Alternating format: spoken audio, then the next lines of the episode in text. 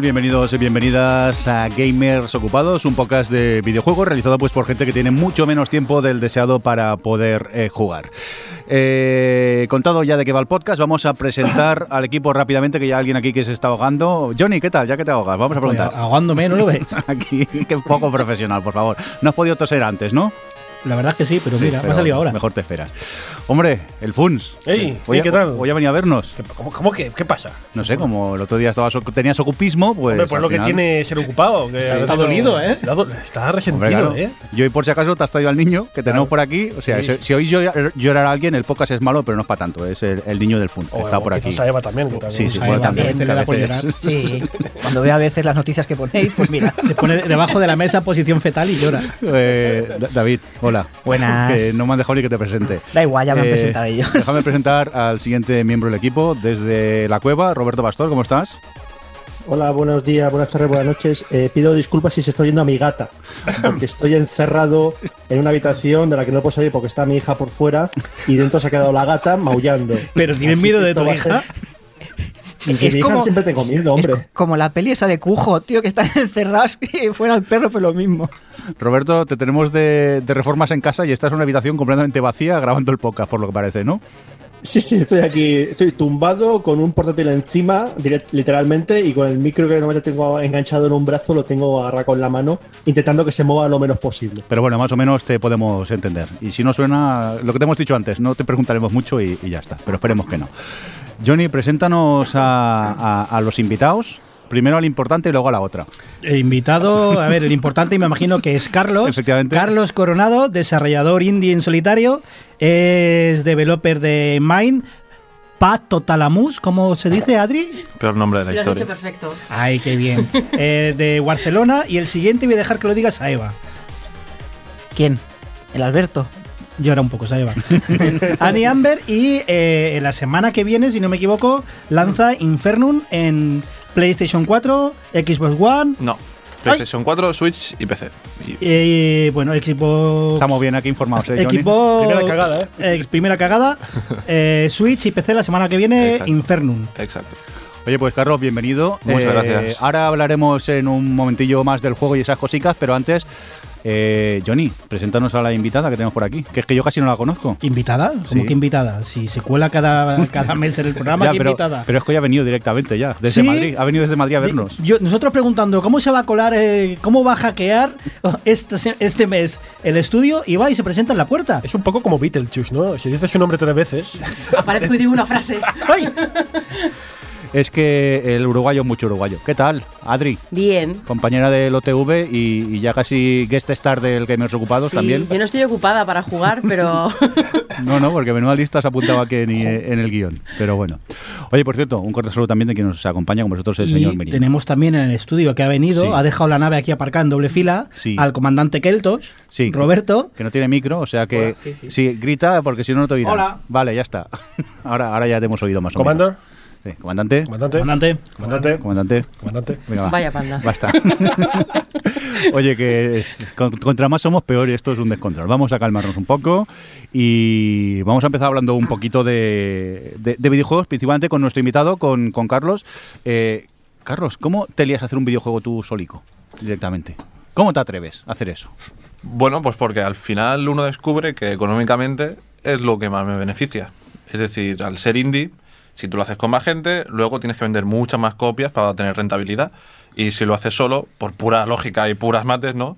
Pues más dinero te vendrá para ti. Y como más o menos he ido tendiendo a ser hombre orquesta, a hacer un poquito de todo, pues Infernium me apetecía mucho, mucho, mucho hacerlo solo. Pero a ver, sí, vale, eh, no hay que repartir tantos beneficios, pero a ver, un videojuego no es apretar un botón y todo random sale y No, se no, monta. no, claro. Que, que hay un curro detrás Sí, gordísimo. Sí, sí, exacto. O sea, no, no es sencillo. No es sencillo y no todo el mundo lo hace. Por si no todo el mundo estaría haciendo juegos solos, ¿no? Por cierto, que eh, tienes un, un canal de YouTube donde tienes algunos vídeos explicando algunas herramientas a las que utilizas. No he entendido nada, pero me ha fascinado ver cómo se hacen videojuegos. La verdad que está muy chulo. Johnny, apunta porque vamos a poner el enlace en el post. Para que la gente, si quiere, eh, vea los vídeos sobre el- la creación de Inferno, que aparte has ido publicando poquito a poquito, enseñándonos más o menos cómo era la creación de- del juego. en algunos de los Sí, yo desde el principio he sido súper transparente. Yo lo he dicho, di- hace un año lo dije, digo, creo que, eh, creo que ahora están de moda los Souls-like, voy a intentar hacer algo, pero rollo indie muy reducido. eh, O sea, diseño de niveles a lo Dark Souls y gameplay a lo Amnesia. Y he ido colgando vídeos de- del desarrollo, de cómo ha ido tirando todo. Y he sido siempre súper, súper transparente, ¿no? Sale la semana que viene, pero vaya, que está todo el proceso del juego prácticamente en mi canal de YouTube. Y dice que le sale más barato hacerlo solo, pero no sabe que ahora va a regalar 100 copias a los oyentes. ¿Qué me dices? Qué bien. Mm, Esto no lo sabe, pero al final del programa, quedados, quedamos 100 códigos. O lo podéis comprar también, una de dos. Estaría bien.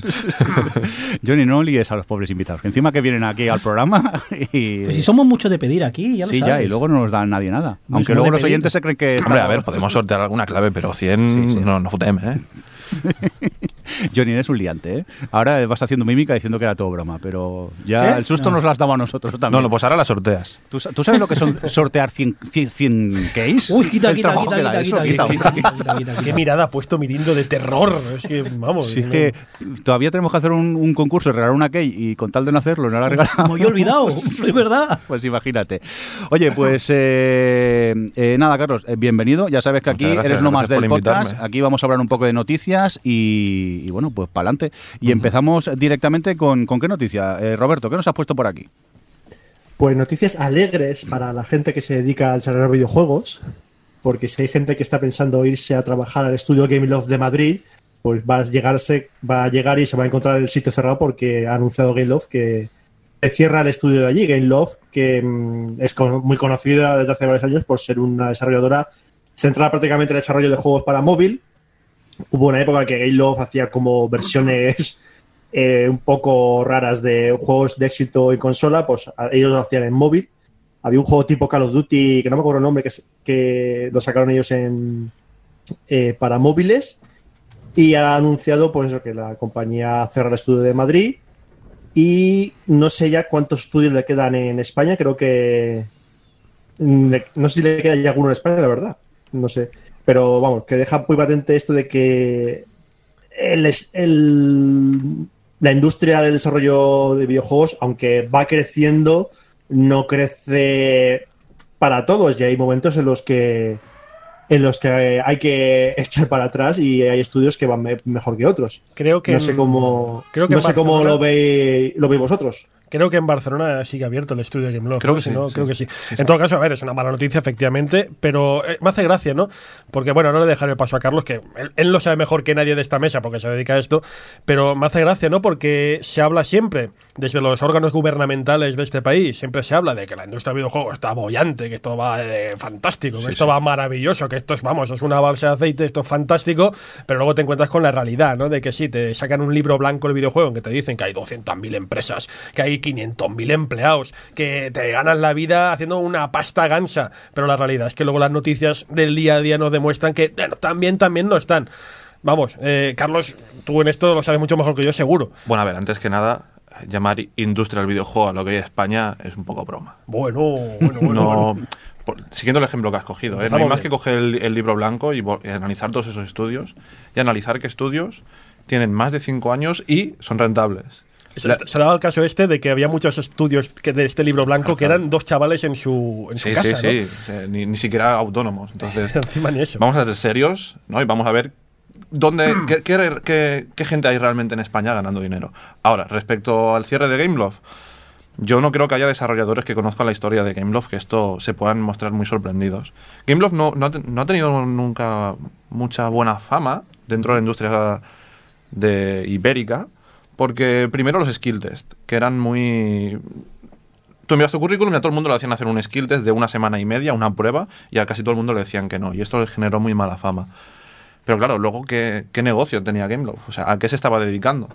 Entonces, en esta industria, en un año a lo mejor te cambia todo. Y Gameloft llevaba bastante tiempo haciendo lo mismo y yo creo que les, ha- les ha pillado. Básicamente, para la gente que no lo conoce, Gameloft se dedicaba, como decía Roberto, a lanzar eh, versiones de juegos de moda para móvil, ¿no? Salía un Call of Duty, pues salía el juego de, de Call of Duty similar, salía un Gears of War, salía el juego tí- típico Gears of War, salía el juego de estrategia muy famoso, pues ellos siempre- había una copia de StarCraft también, había una copia de todos los juegos famosos, Que, que les funcionó, también. También les funcionó durante un tiempo, pero... pero ya no cuela, ¿no? No es que no cuele porque ahora lo hacen mal, no cuela porque la industria esta se mueve a pasos agigantados, pero agigantados. Y lo que te funciona ahora no te funcionaba hace un año. Me ha, me ha resultado, interesante lo que ha dicho Carlos sobre la industria en España, que no se debería llamar industria, Y me gustaría preguntar una cosa, que él como desarrollador 100% independiente, además que creo que tú has hecho tus juegos tú solo, eh, ¿tú te consideras parte de, la, de lo que podríamos llamar la industria, salvando las distancias, en España? ¿O, o lo que tú consideras industria es simplemente lo que has mencionado, esos estudios de cierta cantidad de empleados que se puede considerar rentables? Mira, yo es que creo que no tiene sentido, pero ni hablar de la industria española del videojuego o la francesa o la polaca, por ejemplo, ¿no? Uno puede pensar que la industria polaca del videojuego está exuberante, ¿no? Joder, CD Projekt. No, porque luego mírate el resto, ¿no? Y estamos en todo el mundo con el mismo problema. O sea, esto es una cosa global. No es una cosa que pasa aquí en España solo por el hecho de ser España. No, no, esto es una cosa que pasa en todo el mundo. Entonces, yo no, yo no compito con otros desarrolladores de España y las desarrolladoras de España las grandes y las pequeñas no compiten con otros desarrolladores de España, competimos todos a nivel mundial. No tiene sentido entonces hablar de esta competición interna. Claro que me gustaría que creciera. Además, yo soy profesor y soy el primer interesado en que todos mis alumnos tengan trabajo. Me encantaría, ¿no? Pero la realidad es que es un problema global de la industria, no solo en España. Entonces, ¿podemos hablar de la industria española? Vale, ¿que se puede hacer algo desde la industria española para cambiar los problemas de la industria española? Seguramente se puede mejorar un montón de cosas, pero los problemas de fondo son de la industria global, no de España. El problema, creo yo, es, eh, al menos en la industria española, la falta de, de autocrítica. Uy, claro. Porque no hace mucho hablabais del libro blanco. Todos son buenas noticias. Mira todo lo que facturamos. Lo cuentan todos. ¿Cuántos videojuegos sales? 500.000. Cuentan todos. Los de móvil, las tragaperras, los cuentan todo, todo, todo. Todos para presentar al ministerio X números. El mes pasado eh, había una noticia que no nos dio tiempo a comentar. La, la OMS, la Organización Mundial de la Salud, bueno, no alertaba, daba como noticia, mandaba una nota de prensa diciendo que empezaban a considerar, por ejemplo, eh, la adicción al videojuego como una enfermedad. No decía nada, ¿eh? No decía ni bueno ni malo, solo decía que, a ver, es su trabajo estar atento a estas cosas y lo ponían en la lista. Oye, saltaron los de las asociaciones españolas, los del libro blanco, a decir que de qué iban. Saltaron con, con cero autocrítica. ¿Qué pasa? ¿Que ahora los juegos de móvil ya no los contáis? Yo quería comentar esta noticia, me la has quitado. tío. Porque me había calentado mucho. Pero mira, ya ha saltado el tema. Vale, Estuve vale. mirando el Twitter de esta gente. Oye, todos los estudios son buenos. No, no. Oye, vamos a publicar que los videojuegos son buenos para la memoria, que son buenos para O sea, la es, Alzheimer, es que más, a mí una, una cosa, una cosa que me, me, me- me hierve la sangre como desarrollador es que generalmente los estudios que lo han hecho bien no se habla de ellos. ¿Por qué no se habla de YouTubers Live en la comunidad indie? ¿Por qué Aragami no tiene una presencia muchísimo más predominante? ¿Por qué Fran Télez, un Epic, Ghost, pasa desapercibido? ¿Por qué esta gente no son referentes? Loco malito. Lo, bueno, Loca Malito, Loco Malito, otro, otro, otro mega crack, ¿no? Entonces, yo creo que el problema está ahí, que aquí somos muy de, de soberbia y de boquilla y de picos de oro y, y, y mucha automasturbación entre nosotros, ¿eh? ¿no? Y al final, en España, la realidad es que tú no vendes copias. Nosotros miramos los números de Mine y 10.000 unidades vendidas. ¿Qué desarrollador decía ayer por Twitter que le habían pedido eh, 30.000 claves por, Por 700 700 euros? euros. Sí, sí, ¿Qué me estás sí. contando? Para PC. Sí, sí, sí, salía dos céntimos la clave. Y decían que ganaba El de visibilidad. Candle. sí. El de Candle. El de Candle, Ah, cierto. Good job, follow your dreams, ¿no? O sea, Yo no diría lo de automasturbarse, porque estamos en un programa para todos los públicos. Ah, vale. No podéis decir automasturbarse. Sí, sí que puede. Somos explícitos No, no y, y lo ha dicho educadamente. Podría haber dicho una cosa más ordinaria. Vamos a decirlo más, mirarse el ombligo, que esto Sí. es verdad, como Sí, dice sí, Johnny, sí. porque es lo que dice, me, me parece muy sorprendente, muy, muy, muy, interesante, porque precisamente luego hablaremos de una noticia sobre una cosa que ha sucedido en la industria del videojuego, que es bastante negativa, pero también es verdad que rápidamente es- es este, este resorte, ¿no? De saltar inmediatamente. A si ver. se dice algo que no es necesariamente, a ver, es malo, pero no es aquello, no es- nadie, No. nadie está señalando, nadie está diciendo, hey, todo es fatal, todo Entiende- es malo. entiéndeme, Funs, lo que quiero decir. Lo que quiero decir, no estoy diciendo que todo, todo tiene que ser bueno o malo. Claro. Estoy diciendo que no puedes darle, igual que cuando sale un estudio diciendo que los videojuegos generan X y sabemos que está mal, también cuando hay un videojuego que dice, un estudio, perdón, que dice los videojuegos curan Alzheimer, puede que también esté mal. no, no, no cojas todo lo que te, te interesa y lo des por válido y lo que no te interesa lo des por malo. Pues por Eres la Asociación Española de Videojuegos. No te preocupes de estas mierdas, hablando mal y pronto, y preocúpate, por ejemplo, de tener un sindicato que se ocupe del- de, de los derechos de sus trabajadores. Preocúpate de que los crunch, de que los famosos crunch, ahora se programan O sea, ¿cómo puedes programar un crunch? ¿Cómo puede decir el último mes de la- del desarrollo va a ser crunch? El crunch tiene que ser una cosa... ¿El eh, último mes? ¿El último mes? O los últimos seis meses, CD entiéndeme. Projekt viven en crunch continuo. Exacto, exacto, pero no puedes programar eso. No puedes decir, somos polacos y por, como las condiciones laborales aquí son las que son, vamos a trabajar 12 horas al día. No puedes hacerlo. Preocúpate de esas cosas. Preocúpate de eso es lo que es una asociación de videojuegos. Correcto. No eh, tirar notas de prensa diciendo, mira qué buenos somos y mira cuántos juegos sacamos y cuando sacas números dice- decir, mira los números que generamos, pero no decirme los beneficios. Pues eso es lo que te digo, Johnny. Si te estoy dando la razón, es que me estás aquí. es que me caliento, es que me caliento. enseguida y te me tiras a la yugular y te estoy dando la razón. Efectivamente, es que no puede ser que la asociación, para lo, pa' lo bueno, esté ahí, fíjate, sacando pecho y para lo malo no. Y, y, y como he empezado esta noticia comentando, que es que no puede ser que la realidad de la. Perdona, digo, digo la calle por decir la realidad del mundo, la realidad de este mundillo, es que las cosas están como están y te saquen este libro blanco, llámalo como quieras, que ya hemos hablado otras veces. Quien dice libro blanco dice cualquier noticia al respecto, como diciendo, no, no, estamos de cojón, estamos fantásticos, estamos Entre- maravillosos. entre lo que ha soltado Carlos y lo que hemos dicho aquí, creo que no, no, no nos van a invitar a ningún lado esta gente. No, ¿eh? pero es verdad, y aparte es eso, que sale un estudio, como dices tú, a mí me hace mucha gracia, es- estoy cambiando totalmente de tema, pero da igual, me hace mucha gracia cuando salen estudios científicos. Cuando sale el estudio científico, como decía Johnny, bueno, vamos, eso está demostrado, está todo demostrado perfectamente, los videojuegos son buenos, hombre, son buenísimos. El mismo titular de la noticia es, los videojuegos son, solo le falta decir, los videojuegos son de cojón, son de maravilla, son una pasada. Ahora, cuando sale un estudio que dice lo contrario, que tiene la misma validez la misma validez que el otro, al fin y al cabo. Tiene la misma, vamos, se le pone ahí de caer de un burro, porque toca lo nuestro, toca lo nuestro, y eso hay que, vamos, a, ir a, a puñaladas si hace falta. Sí que no tienes que verlo en telediarios, que siempre sacan tajada de, eh, de, de vincular los videojuegos con la violencia, menos cuando es la noticia de que ha salido un juego español. Por que ejemplo. entonces sí que lo ponen súper bien. Sí. Yo digo, ostras, es un contraste un poco mm, que no, no cuadra. Bueno, aquí una- una- un dato curioso. Hmm. Mine es de los pocos juegos que mirado por debuego tiene mejores notas en medios extranjeros que en España. Que en España.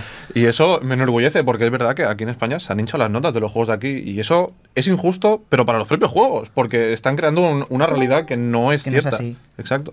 Luego, si me dejáis, a Eva, tengo temas de hablar de la televisión en Ah, pues España sí. sobre este tema, luego lo comentamos si te parece. Bien. Porque tengo, eh, si Johnny se calienta con lo suyo, yo también me caliento con lo mío. A ver, que esto es un programa de videojuegos, no terapia para que os deshagáis, ¿eh? También re- relajaros. Roberto, que querías comentar algo. No, iba a decir rápidamente que a- a- a- recientemente en Twitter ha saltado otra vez eh, la gente por esto mismo, porque en televisión española, en la noticia, sacaron un reportaje muy pequeño sobre la adicción al videojuego, eh, mencionando una frase que era los hikikomori españoles. Bravo, bravo. Era, era, una, era una pieza del telediario bastante dramática diciendo que los videojuegos están, están arruinando a mi hijo y mi hijo está en el proyecto hombre por, por culpa de los videojuegos. Bueno, el mismo caso al revés. Sí. Lo mismo al revés.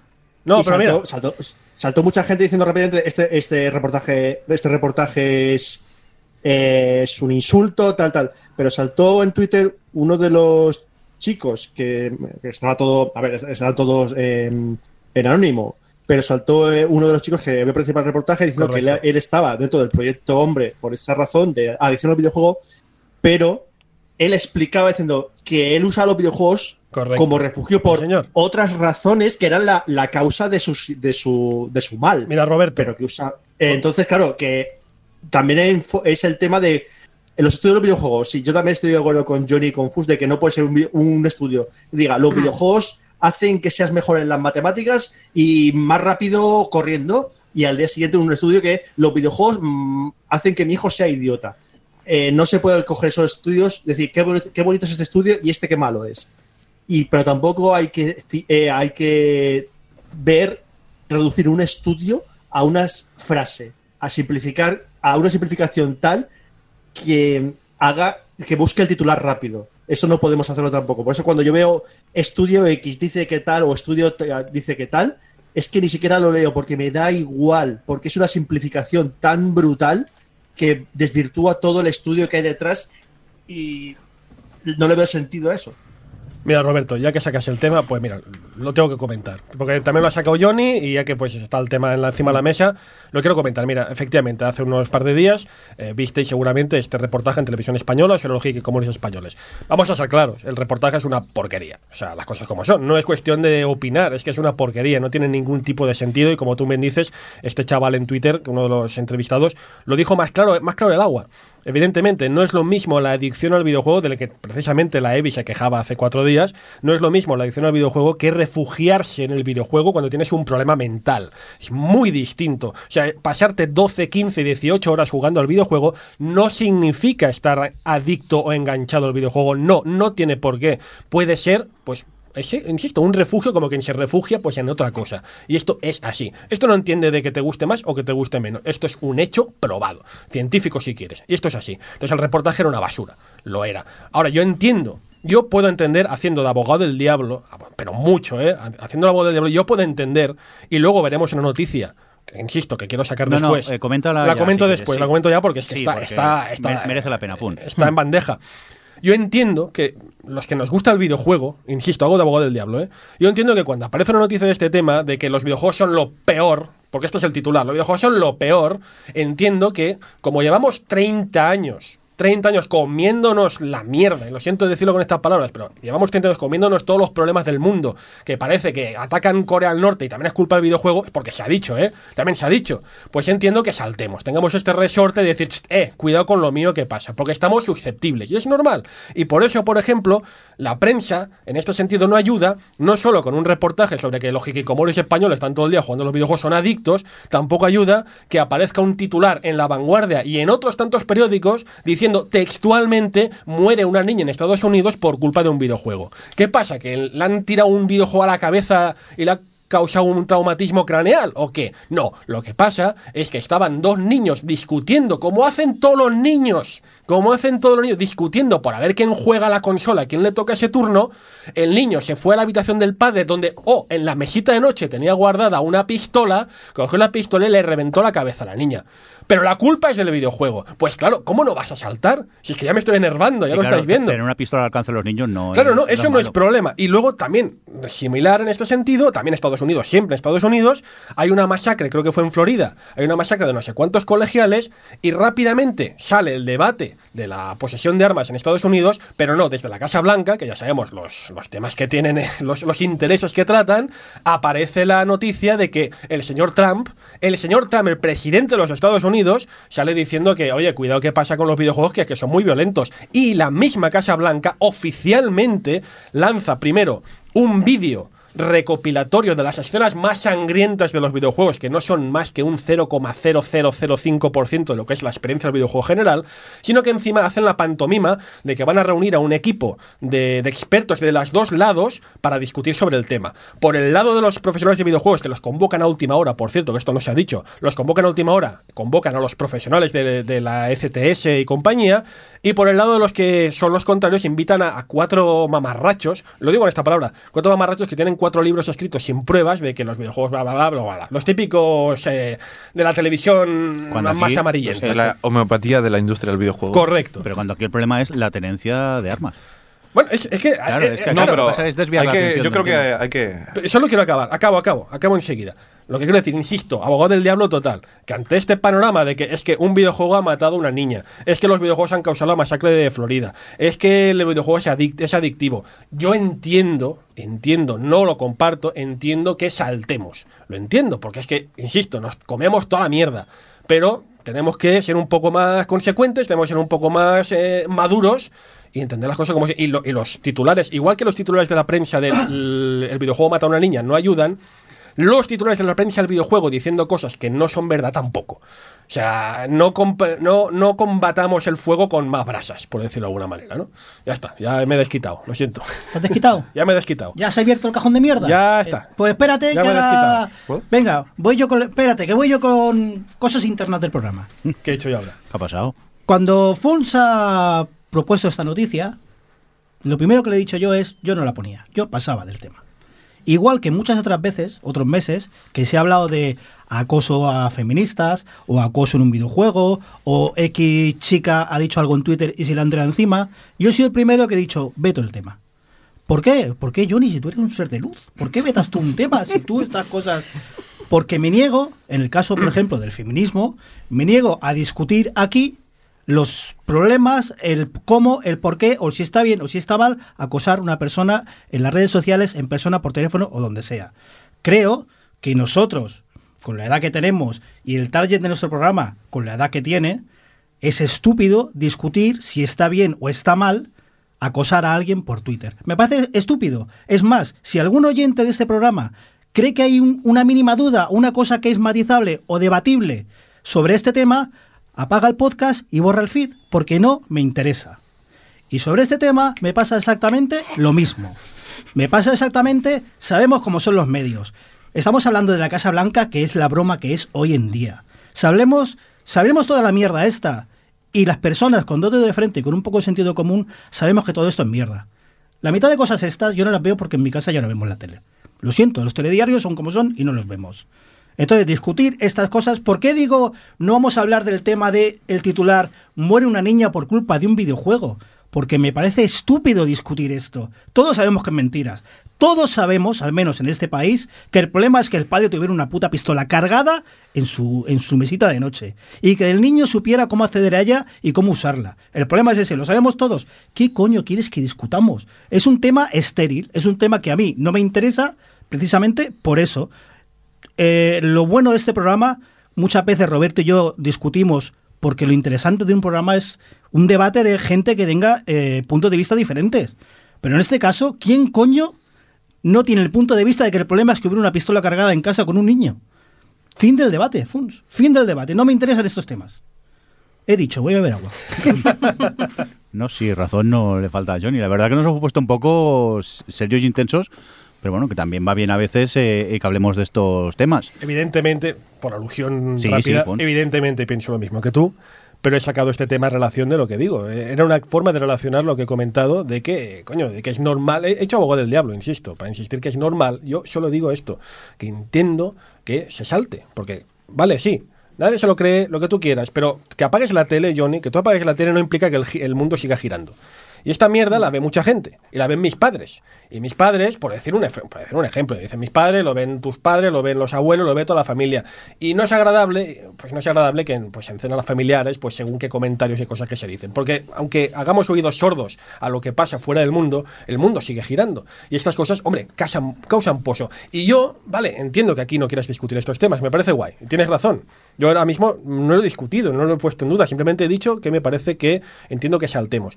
Pero sí que quiero que decir que yo siempre, siempre, siempre, desde cualquier lado, ahí donde esté en este podcast o donde sea, si alguna persona me pone este tema encima de la mesa, lo voy a discutir, porque no, no voy a ignorarlo, no voy a hacer oídos sordos. ¿Por qué no? Porque hago un flaco favor, sinceramente. Roberto. Estoy de acuerdo con lo que dice Johnny, es decir, no, no cabe duda sobre la posición que tenemos sobre estos temas, pero me parece bien, aunque sea decir a, a viva voz, como estamos haciendo ahora mismo, nuestra opinión unánime sobre al respecto.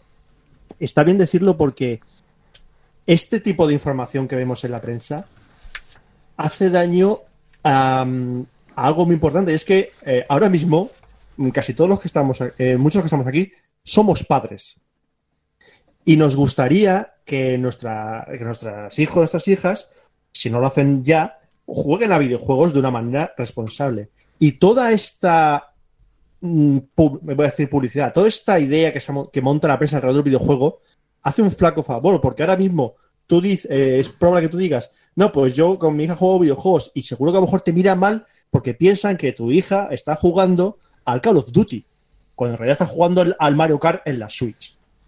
Entonces, claro, em, veo sentido mm, reivindicar este debate, eh, que es un debate, bueno, no voy, a, no voy a llamarlo debate porque no hay dos puntos de vista enfrentados, sino que es unánime.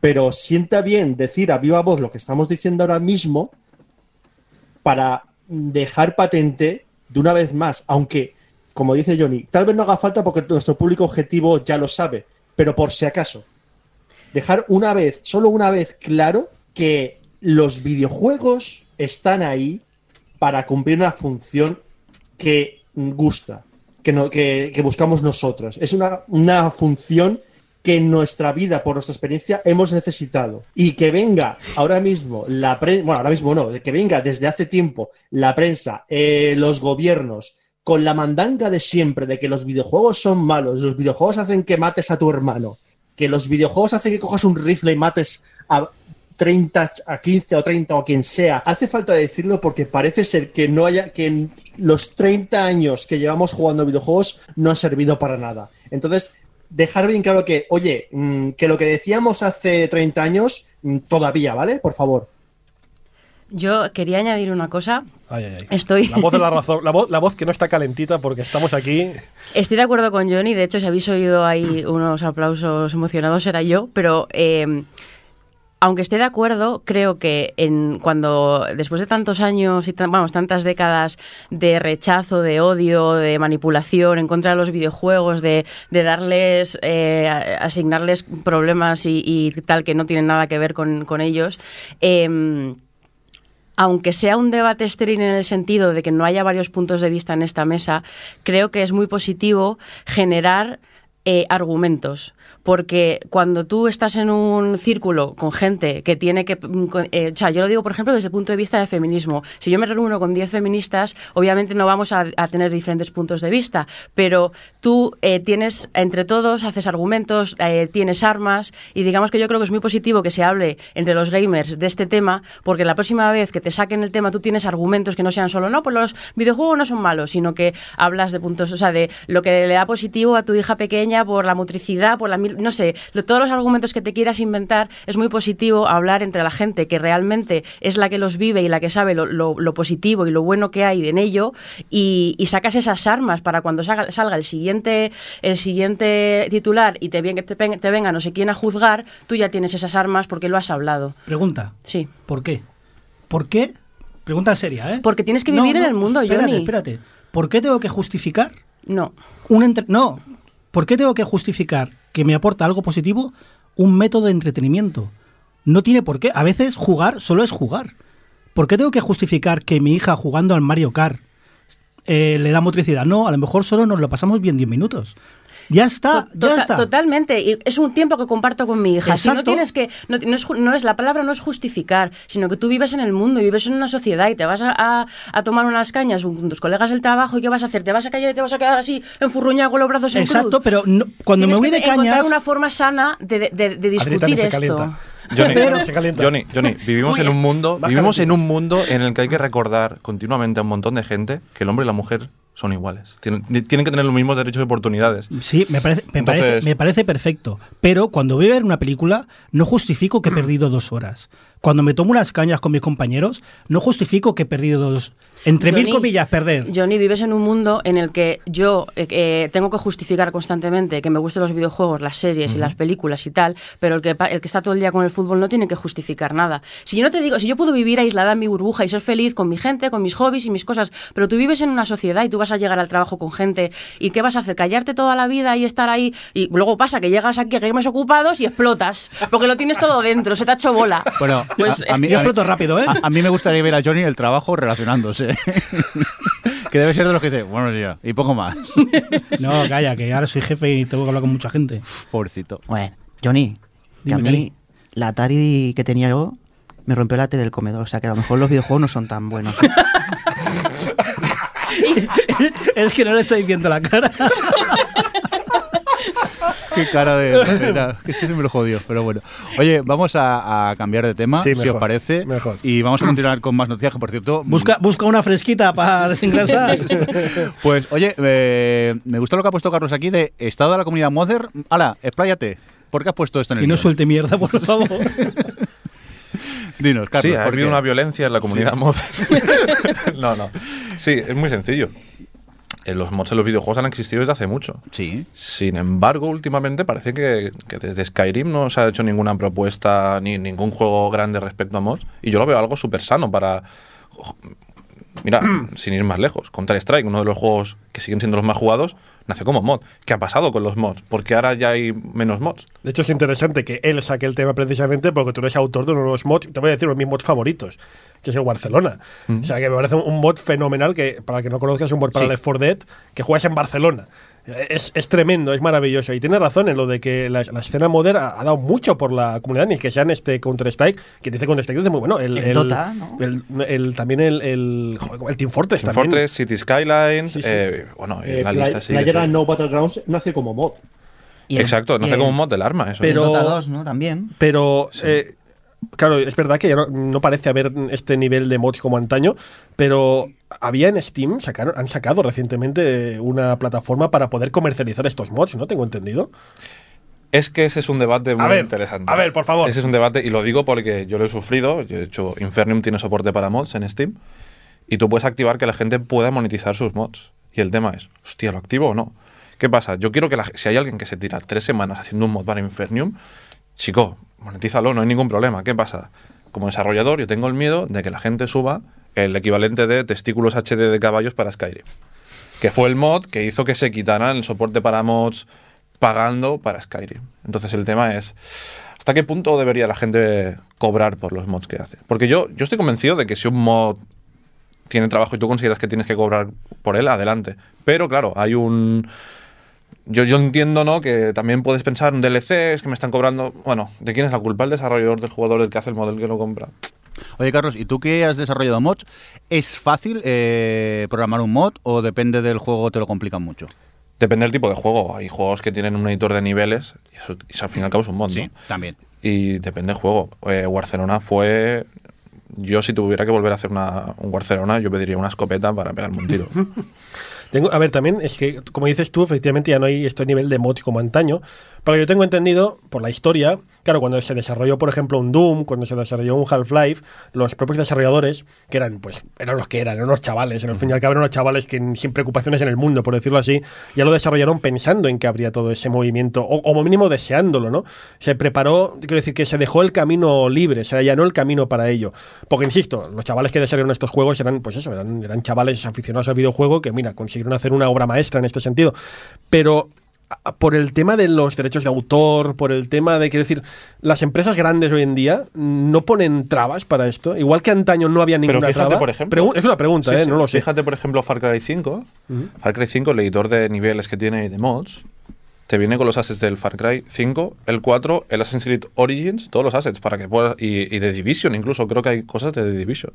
Todo ahí metido para que hagas lo que quieras. Es que un mod le da más vida a un juego, un juego cuando a lo mejor no, ya ha pasado de moda. mm, yo me acuerdo sobre todo con el Skyrim, que yo me harté de ponerle mods, que hubo un momento que eso ya ni arrancaba de tanto mod que tenía, pero claro, había gente que se los curraba tantos que te creaban eh, eh, misiones nuevas en el propio Skyrim. Incluso estaban currados con voces profesionales y tal, y dices, ole aquí, el- las horas que ha Sí, invertido no, este señor. Si yo con Y- el, con el niño Mm. en casa, con el Mm. Minecraft. O sea, lo- Bueno, los si el de- Minecraft debe ser ya- Lo de los mods del Minecraft, yo he visto.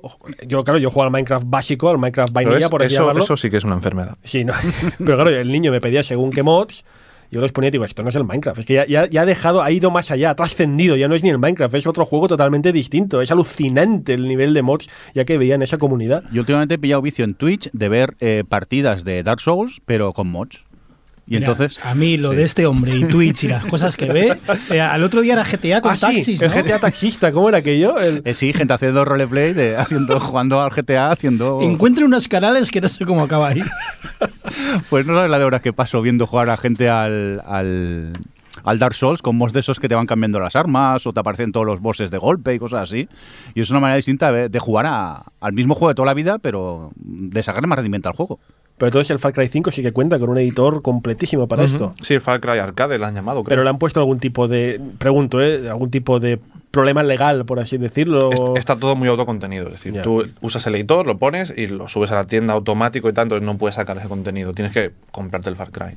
Pero yo lo decía porque me, me sorprende que con la cantidad de juegos indies seamos pocos los que pensamos en implementar soporte para muchos de nuestros juegos. Hay, sin ir más lejos, hay un mod de Infernium que es, lo pones y de repente todo el juego está oscuro de noche y empiezas con la linterna. Pues eso es, eso es otro juego en sí. Hay otro mod que te quita todos los enemigos. Oye, si quieres jugar Infernium para disfrutar de los entornos y no quieres pensar, pues oye, adelante, descárgate esto y ya está. Y, yo lo veo como que, que va, que va a ser una cosa que va a gustar mucho y me sorprende que no haya, uno, más jugadores que pidan juegos por mods, porque hubo una época que los juegos grandes que salían era, joder, no tiene mods, vaya mierda. Ahora ya nadie se plantea eso. ¿Qué, qué ha pasado? Buena pregunta. Quizás de- de- hay tanto juego ya últimamente que ya no tenemos tiempo para meterle. Pero a nadie le gustaría, por ejemplo, un Fortnite en el que tú te pudieras hacer tus propios niveles. Podría ser, pregunto, lanzándome a la piscina, pero a unos niveles descomunales. ¿Podría ser que la gente que antaño desarrollaba mods seáis los que ahora hacéis los juegos indie? Está claro. O sea, ahí ha habido una democratización de la tecnología y ahora dices, ¿para qué? Y ahí viene la pregunta, ¿por qué voy a hacer un mod y sacarlo gratis cuando puedo hacer mi propio juego? Pero es que yo estaría encantado de la vida si Valve saca una vez Left 4 Dead 3 y pone soporte para mods pagando. Soy el primero que se tira tres meses pasando Barcelona al Left 4 Dead 3. Porque por una razón muy sencilla, cuando eres indie una de las cosas que más cuesta es visibilidad. O sea, es que la gente conozca tu libro. Entonces, ¿qué pasa? Left 4 Dead es un juego que tiene, creo que son 30 millones de jugadores. Mi producto más visible que cada día recibe 20 comentarios sigue siendo Barcelona, todavía. Todavía. Eso es una comunidad enorme. ¿Por qué yo no puedo hacer una ampliación para eso y ganarme dinero con eso? Barcelona, 4 millones de descargas. Es una locura y no he visto ni un euro. No creo que sea justo. Y para esto mucho... Por eso digo que estaría bien que en la comunidad modder eh, empezaran a haber juegos importantes en los que la gente pudiera cobrar para, para que te descargaras su mod, para revivir todo esto. Eh, me gustaría aprovechar el tema para preguntar una cosa a Carlos. Como él ha pasado por todas las fases de desarrollo indie, eh, ¿tú sigues recomendando para alguien que quiera entrar ahora a desarrollo indie? Por ejemplo, yo, que a mí me está interesando el tema de hacer, aunque sea un pequeñito jueguecito, por decir, mira, este juego lo he hecho yo. ¿Sigues recomendando a esa gente que empiece con los mods o que directamente se metan ya en Unity, que es una herramienta muy potente para hacerse su propio juego? Yo recomiendo 100.000 millones de veces mods. ¿Por qué?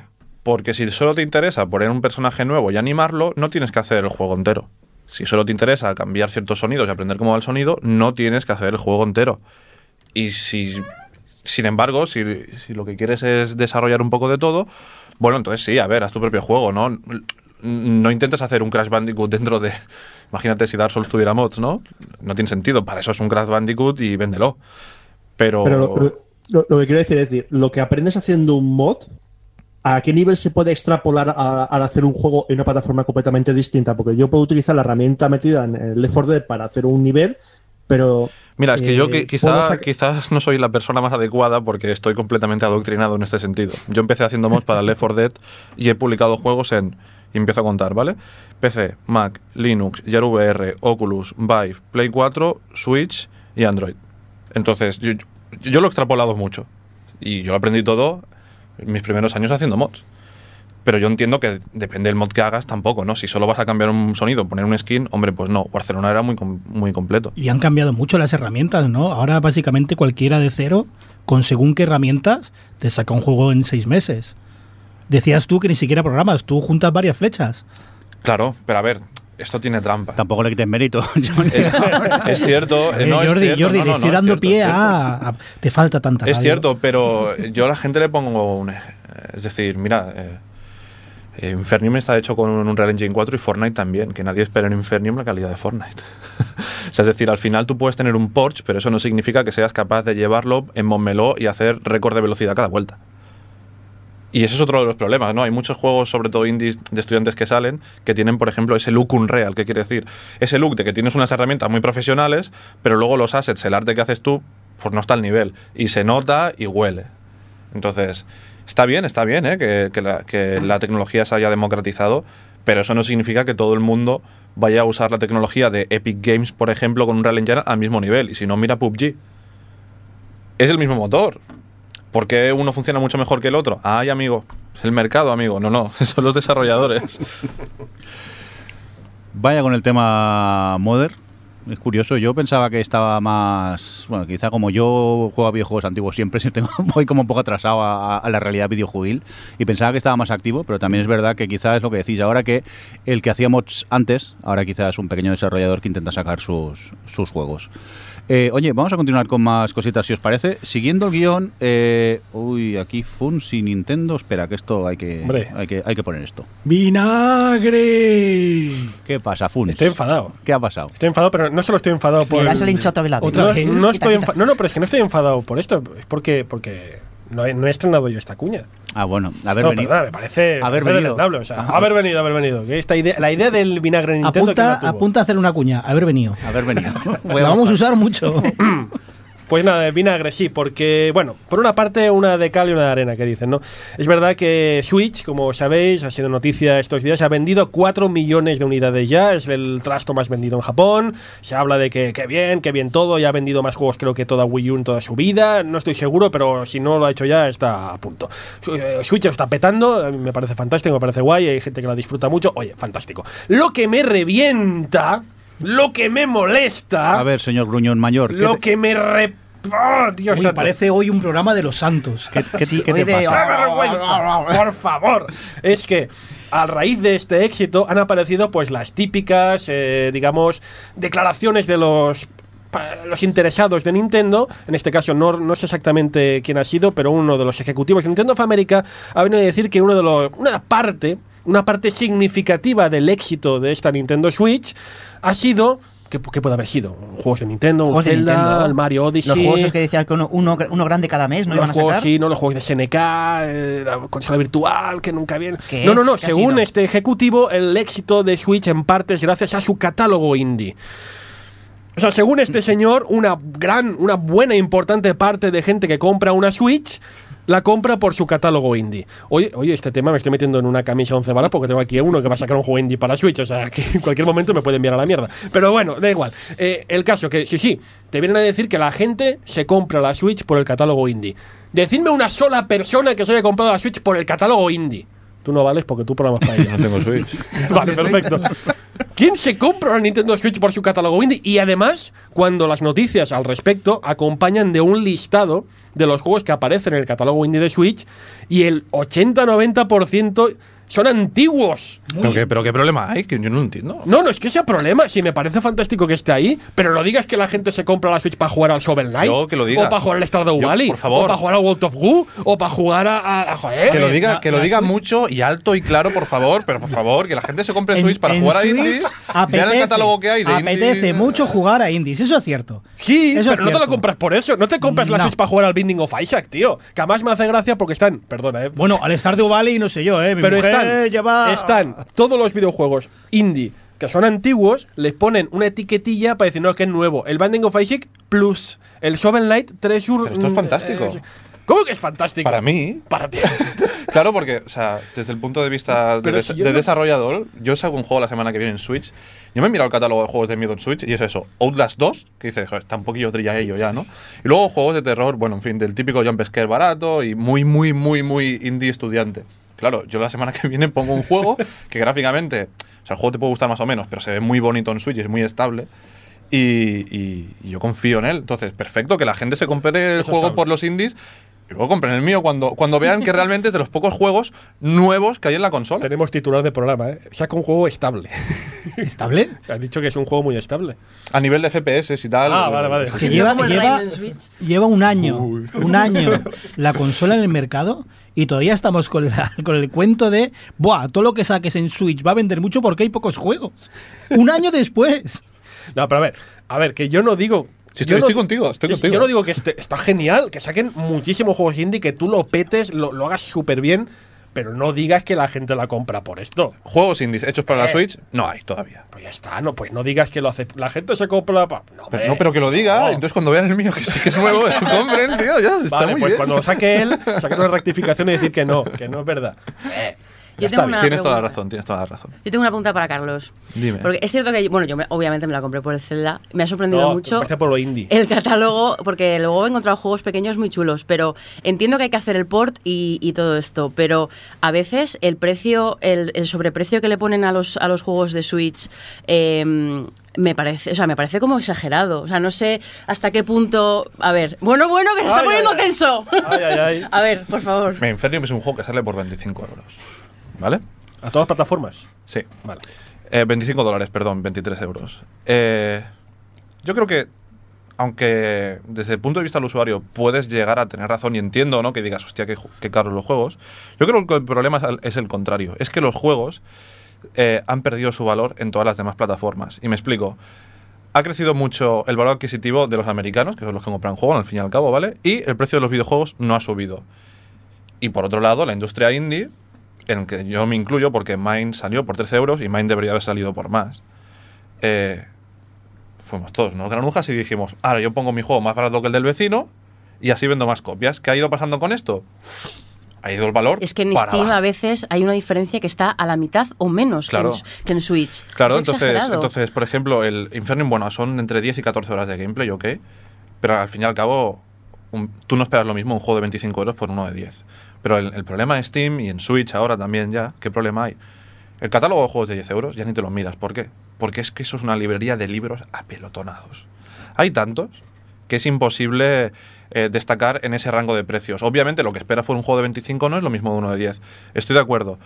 Pero, pero, yo creo que hay que, o al menos la estrategia que yo voy a seguir, otra cosa es que funcione o no, o no. Infernium es mm, caro, pero no, no, no, está so- no tiene un sobrecoste. O sea, yo creo que el juego los vale, ¿eh? los 25 euros. Y luego sí que se van a hacer rebajas muy agresivas. ¿Para qué? Para que tengas la sensación de que estás comprando valor y que realmente lo estás comprando. Y yo creo que esto debería, debería pasar en todo. Ahora, si tú ves un juego que en Switch está a 20 euros y en Steam está en 7, Es que. Mata al desarrollador. O sea, claro, es decir, eso... está el tema del cartucho. Que Está el cuesta, tema del que cuesta más caro en la eShop que en físico. Pe- es que hay un problema ahí. Eh, los juegos, ¿Qué pasa con el cartucho? el, cartucho raro, tiene. sabe- sabe mal. sa- sabe- sabe- ¿Sabe como lo que te pones Eh, en las uñas para eso. no morderte? Es cierto que el cartucho puede, puede, o eso dice en la fabricación, subir un poco el precio. Pero por lo visto, yo que sé, las tiendas se enfadan si pones el juego en la eShop más barato que en físico. Eso, a ver, Nintendo, Nintendo. No, puedo- no sé qué, hasta qué punto Ah, bueno, puedo hablar de esto. Pero, Puede, puede, puede. digamos- Mirindo, saca Pero si no hace cerveza. falta, lo podemos extrapolar No, es a que- la industria del ebook. es que Quiero tengo una decir, NDA por ahí, pero- Ahí está lo físico, está como, no, por favor, no me quites mi negocio, que gano dinero con esto, por el favor. que no problema, el problema, el de problema de los videojuegos". cartuchos con Nintendo es. No te metas en líos, ¿eh, Carlos? Tampoco, no. Sí, vale, básicamente. Si no puedes hablar, un cartucho. eh, cambiamos de tema. Un cartucho. Saca cerveza y habla. A ver, un CD, un CD tiene la capacidad que tiene, ¿no? Un cartucho, obviamente, os- imaginaos que una tarjeta SD a más gigas es más caro, ¿no? Y hasta aquí puedo decir. Creo que lo hemos entendido todo. Oye, vamos a continuar con más cositas. Una noticia que, Funs, a mí como señor mayor, explícamela esto, porque ya oigo el rubio se llama susto. No, hombre, no. Eh, ¿Qué ha pasado? Cuéntanos. Pues nada, que Rubios ha sido noticia, bueno, siempre es noticia porque siempre la está liando, no, no negativamente, que yo insisto, yo mm, me gusta mucho el Rubius porque a pesar del, del movimiento que puede generar y, y toda la gente que le sigue, no la lía como otra gente que tiene menos seguidores. Pero al margen de esto, que Rubius ha sido, ha hecho historia. Literalmente Rubius ha hecho historia porque hace, unos, eh, hace unas semanas convocó, está jugando mucho a Fortnite, todos sus vídeos últimamente son sobre este Fortnite, y convocó a un montón de youtubers, hasta 100 youtubers, algunos de mucha fama, como Auronplay, Wismichu, Jorge el Niño Polla. Eh, ¿A ti te ha invitado? a mí no me, ¿qué me va a invitar a mí si soy un matado. Lo, lo gracioso es que ahora se ha puesto de moda aparentemente hacer vídeos de ¿por qué no me invitó el rubio a mi casa? O peor, de que. No, ¿Por qué no me invitaste, eh? Sí, sí, sí. Bueno, al margen, montó un torneo de Fortnite al que invitó a 100 youtubers de, la, de habla hispana de ultimísimo nivel. Y montó este torneo durante, bueno, estuvo durante unos cuantos días, no tengo entendido. Total, que una de sus retransmisiones eh, a través de YouTube, en directo, en streaming, pues ha conseguido el, de un streaming personal, no se entiende, eh, de un, de un partido de fútbol, además no entra Sí. en, este, en, este, en este tema, eh, como streaming personal, el más visto de la historia, con un millón, un millón, eh, un millón de seguidores simultáneos, al margen de que después, cuando el juego, el vídeo ya ha sido publicado, pues para poderlo ver cuando quieras, lleva ya creo que 15 millones de visitas. Eh, otros, estos otros youtubers o twitchers también han puesto sus vídeos, ya también han conseguido 500.000, 600.000. De hecho, creo que ahora mismo el segundo Twitch más visto de la historia también pertenece a este torneo. O sea, en, sumando todos los números, sumando todas las visualizaciones y todas las historias, estamos hablando de cifras de millones de gente, pero millones de millones, millones de personas viendo estos torneos de Fortnite. Y evidentemente esto es historia. Nos guste más el Rubius, nos guste menos, entendamos más el youtuber o no. Esto es historia. Y hacían un otro día en Twitter una referencia muy interesante a este respecto, que decían, bueno, a ver... mm, Estamos hablando de, insisto, sumando todo, sumando estos torneos, estamos teniendo en cuenta que mm, hicieron, la, hicieron el, el tope, hicieron las, las, los, pro- los programas más vistos de la historia de la televisión española. Y sumabas y te dabas cuenta que en sexta o séptima posición, si esto se hubiera hecho por la tele, estaba en sexta o séptima posición, por el medio de partidos de la selección. O sea, estamos hablando de que hay, hay ya unos números que pueden rivalizar hasta con el fútbol. Que es verdad que hay más, hay más tema porque está Latinoamérica y compañía. Es verdad. Pero ¿qué quiero decir? Que lo entendamos o no lo entendamos, esto es historia y estamos hablando de unas cifras que están aquí para quedarse. Lo que decimos siempre, el eSport, eh, la visualización de videojuegos, de ver, ver jugar por internet, esto es una realidad aplastante. Y lo que ha hecho el Rubios es alucinante, en mi opinión. Yo que trabajo en televisión. Hombre, tú no tienes- vamos, hoy tenemos aquí de todo, ¿eh? Tenemos a yo, Lindy. yo tengo a los cuatro señores que es como, ah, esos son, son cuatro frikis. Ah, y no se dan cuenta, o sea, que yo hablo mucho de esto, que estamos muy empeñados en, en el ser y el no sé qué y, y- en hacer serie de... Es que ya Twitch, YouTube, es que son tu competencia, aunque no sea tu competencia directa, porque no lo ponen en televisión, tú ahora mismo estás compitiendo por el tiempo de la gente. Y puedes no entenderlo, te puede haber pasado por, por arriba lo de los youtubers, no entiendes cómo a la gente le puede gustar de rubios, la mayoría de la gente que no lo entiende es porque le da rabia, Eh, pero es es tiempo que no están viendo la televisión. O sea, quiero decir, no- por mucho que no lo entiendas, tienes que admitir que esto es una nueva forma de consumir, de, de- o sea, una nueva forma de contenido y una nueva forma de consumo. O sea, y están las televisiones completamente ciegas a esto y están, están chorreando espectadores, sobre todo obviamente los más jóvenes, y, y todavía está este discurso en el negocio televisivo de, de lo que los ejecutivos están convencidos, buah, estos cuando lleguen a los 30 volverán a la televisión. Y yo es que me No, descojono no, es que viva, no, o sea, ruedo por el broma. suelo descojonándome. Pues se lo ha dicho Johnny, que él no ya- yo también, yo no, es que no veo la tele. Nadie, ¿Para yo tampoco. Yo ¿Para tengo qué? 35 o sea, 34. No, no, es que no, no, es, es que es imposible que un chaval que ha crecido con esto vuelva a la tele. Es imposible. Y, y mira, imposible. mira que yo tengo 40, ¿eh?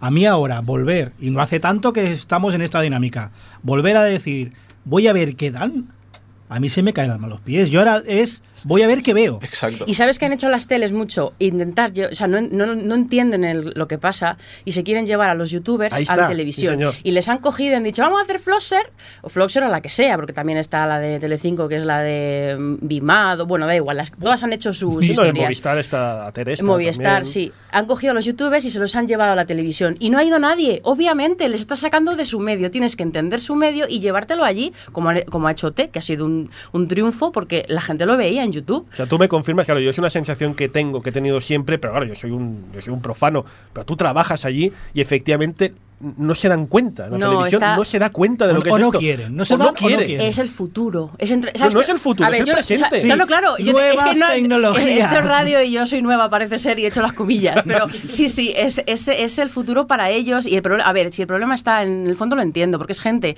que se ha criado, o sea, que lleva 50 años trabajando en la televisión en un modelo que estaba muy pautado y de repente se les descolocan todas las neuronas cuando tienen que cambiar completamente el modelo de negocio y la forma de monetizar el contenido.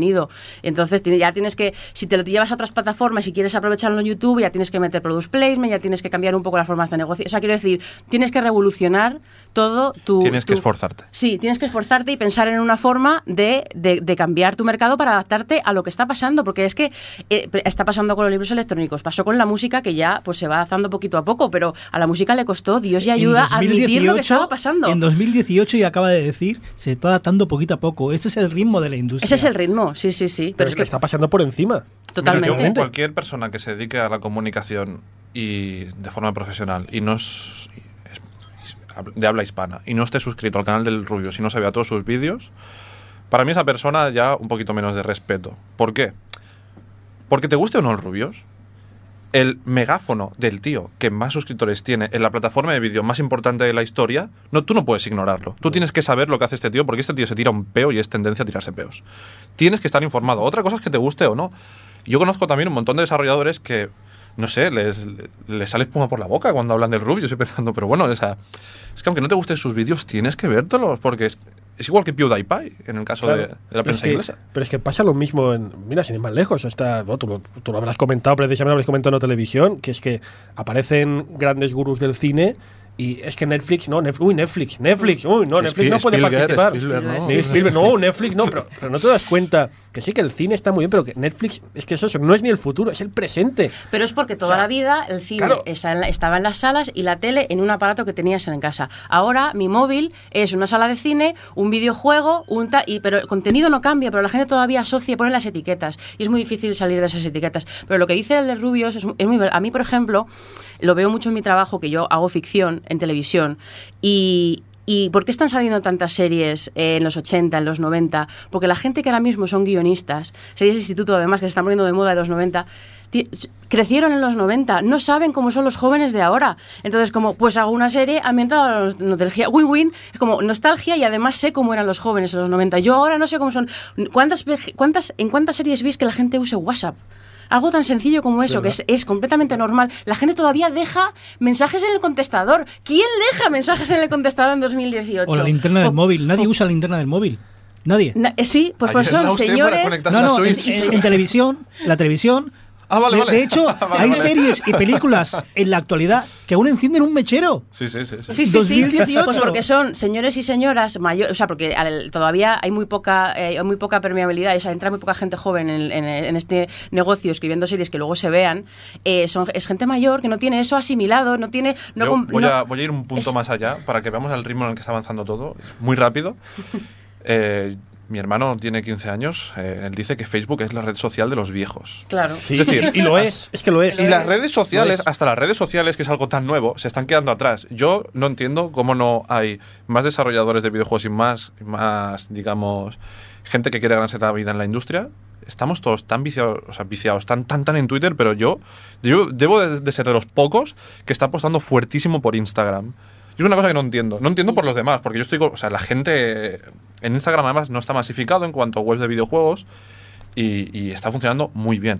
Pero, pero es que esto, claro, esto que tiene un año, entonces estamos hablando de una industria que tienes que pensar de año en año. Tú no puedes hacer un plan a ocho años vista porque, porque te cambia todo, ¿no? Y hay gente que esto no quiere verlo porque es mucho más cómodo quedarte con la subvención, ¿no? Y ir haciendo lo que has hecho toda la vida. Tengo un amigo que se dedica al tema del marketing en las redes sociales y que, que, bueno, pues mucho Twitter, mucho tal, no sé qué, y ahora le han dicho, oye, vamos a, Instagram. Y él es como, ya no es que no, sea no sepa usarlo, es que no, como no comprende por, cómo- por qué la gente está en Instagram, por qué les gusta usar Instagram, le cuesta muchísimo, porque es que se te va, se te, se te va, se te va. O sea, ya eh, eres, efectivamente todo evoluciona tanto y la gente eh, se está la cultura permealizando tanto de todas estas cosas que si estás fuera ya es muy difícil hasta pensar en de forma ya comercial, de, de aprovecharlo para tu, in- para tu Llámalo negocio. o lo Instagram, que llámalo sea. Sí, lo Discord, que sea. llámalo lo que sea. Adri, te voy a pedir, yo creo que ya con esto podemos cerrar el tema. y ya te digo, no- no- a, a todos los niveles de comunicación, ¿eh? videojuegos, eh, cine, televisión, a todos los niveles. Te voy a pedir que te lances a la piscina. Bueno, Te lo voy a pedir. Porque como tú ves hace un momento, que me parece muy significativo, la gente que está en los puestos de decisión, por llamarlo de alguna forma, es gente pues de cierta edad. Vamos a llamar de cierta de edad. cierta edad, sí. Esta gente llegará un momento que se va a tener que jubilar, va a tener Que que, dejar. dilo, dilo, que que va a amochará, mochar, va a tener que amocha, hacer, va a tener que hacerse a un lado. Sí. Entonces, pero el, el chiringuito lo habrán dejado como está ahora. Todo atado, bien atado. O sea, no van a cambiar en estos años que les queden, no van a hacer ningún esfuerzo, por lo menos significativo, para adaptarse a las nuevas, a lo nuevo, a lo- al presente. Estás diciendo que el cuerpo les pide tierra, ¿no? no he dicho eso, pero bueno. ¿Qué pasará en el momento que esta gente se haga a un lado y deje supuestamente a una nueva generación que se va a encontrar, bueno, todo anquilosado en el pasado? ¿Qué va a pasar? Hombre, no creo que sea tan drástica el cambio. ¿eh? Yo creo que, o sea, poco a poco, yo lo veo en mi trabajo, que poco a poco se van haciendo cosas, pero todavía eh, no se abandonan ciertas... Hasta que no se abandone el ser, en el concepto del ser en España, no, no se va a cambiar. Porque es que al final el ser, por mucho que sea un 20, ahora ya un 20% ya no son 6 millones, son un millón y medio de personas. Quiero decir, hasta que no abandonen estas cosas sobre la... Porque al final el ser es sobre lo que se decide todo, porque es, lo, es el dinero. Al final es la publicidad. Hasta que las marcas son las culpables de todo, ya te lo digo, ¿eh? no es la tele.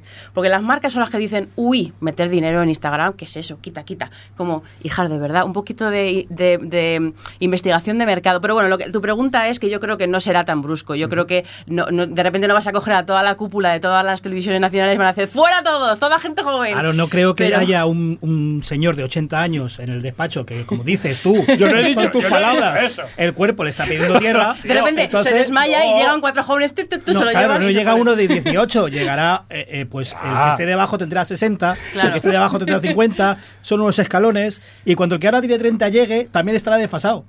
Ya te lo digo. También es verdad. Por Estamos suerte- condenados a estar desfasados siempre. Estamos condenados, pero por suerte las cosas se están acelerando mucho. Por ejemplo, en el, en el terreno este, que tú lo has mencionado, llega Netflix, está arrastrando con todo. Está ahora mismo en España está revolucionando un montón el tema de la producción. Yo creo que, eh, que les- lo- la situación les va a obligar a ir más rápido, simplemente. Porque si no, es que te quedas... Y si no, amochan. Claro, y cuanto más grande es una empresa es lo que pasa. Mira Microsoft, porque tiene todo el dinero que tiene debajo de la saca y se ha podido adaptar. Pero también, se, ahora de golpe ha cambiado a que lo quiere todo en la nube. La empresa es grande, la, como decía Carlos, las cosas avanzan muy rápidos, pero las empresas muy grandes tardan mucho en adaptarse. A ver, obviamente vamos a las grandes corporaciones y al final, no sé qué, yo que sé, imagina los Mediaset de España, compra Instagram, que no va a pasar, pero para que entendáis lo que digo, es como, ah, que no, que no, no me puedo adaptar, pues les compro. Y entonces al final va, a- va a ser un poco este rollo, ¿eh? Vamos a acabar todos en Blade Runner. Y con esto... Vea, pues eh, vamos a cambiar de- ya de noticia. Hoy estamos como muy Muy Calentitos. enfadados, muy calenticos. Pero bueno, eso también, que también va bien. Eh, Oma, te- tema más ligero, creo yo, ¿no? Esto del God of War, eh, Sí. O sea, eh, sí, porque estos días, bueno, está a punto de salir ya. Posiblemente cuando estéis escuchando esto, pues ya incluso puede que alguno lo esté jugando. No lo sé, no sé la fecha de lanzamiento. Pero se habla mucho, desde hace un par de meses, se habla muchísimo de God of War, de este nuevo God of War para PlayStation 4. Creo que vale la pena. Eh, y se está hablando mucho, están dando mucho, están dejando hablar mucho los desarrolladores. Y estos desarrolladores han dicho muchas cosas. Han dicho cada día sale un de cada vez que hablan sube el pan. Pero han dicho un par de cosas que me han parecido muy significativas. Y es que los desarrolladores de God of War están reivindicando, por una parte, el juego para un jugador, para un único jugador, y por otra parte también reivindican el juego pasillero. ¿Qué quiere decir que reivindican? No están diciendo que sea lo mejor, pero sí que es verdad, en sus ah, declaraciones afirman que hemos llegado a un momento, y esto todos los de la mesa lo sabéis porque lo hemos vivido, ha llegado un momento en que parece que si un juego no es multijugador o no tiene pues un mundo abierto completo con 200.000 posibilidades por delante, sino si es un pasillo, pues ya por fuerza ya es malo. Y esto no tiene por qué ser así, porque en la historia, efectivamente, incluso recientemente, ha habido grandes juegos para un solo jugador sin multiplayer ni nada, que sabemos que a veces se ha puesto multiplayer con calzador y mal. Y también ha habido juegos pasilleros que han estado la mar de bien y no han necesitado mundos abiertos ni nada. ¿Cómo cuáles?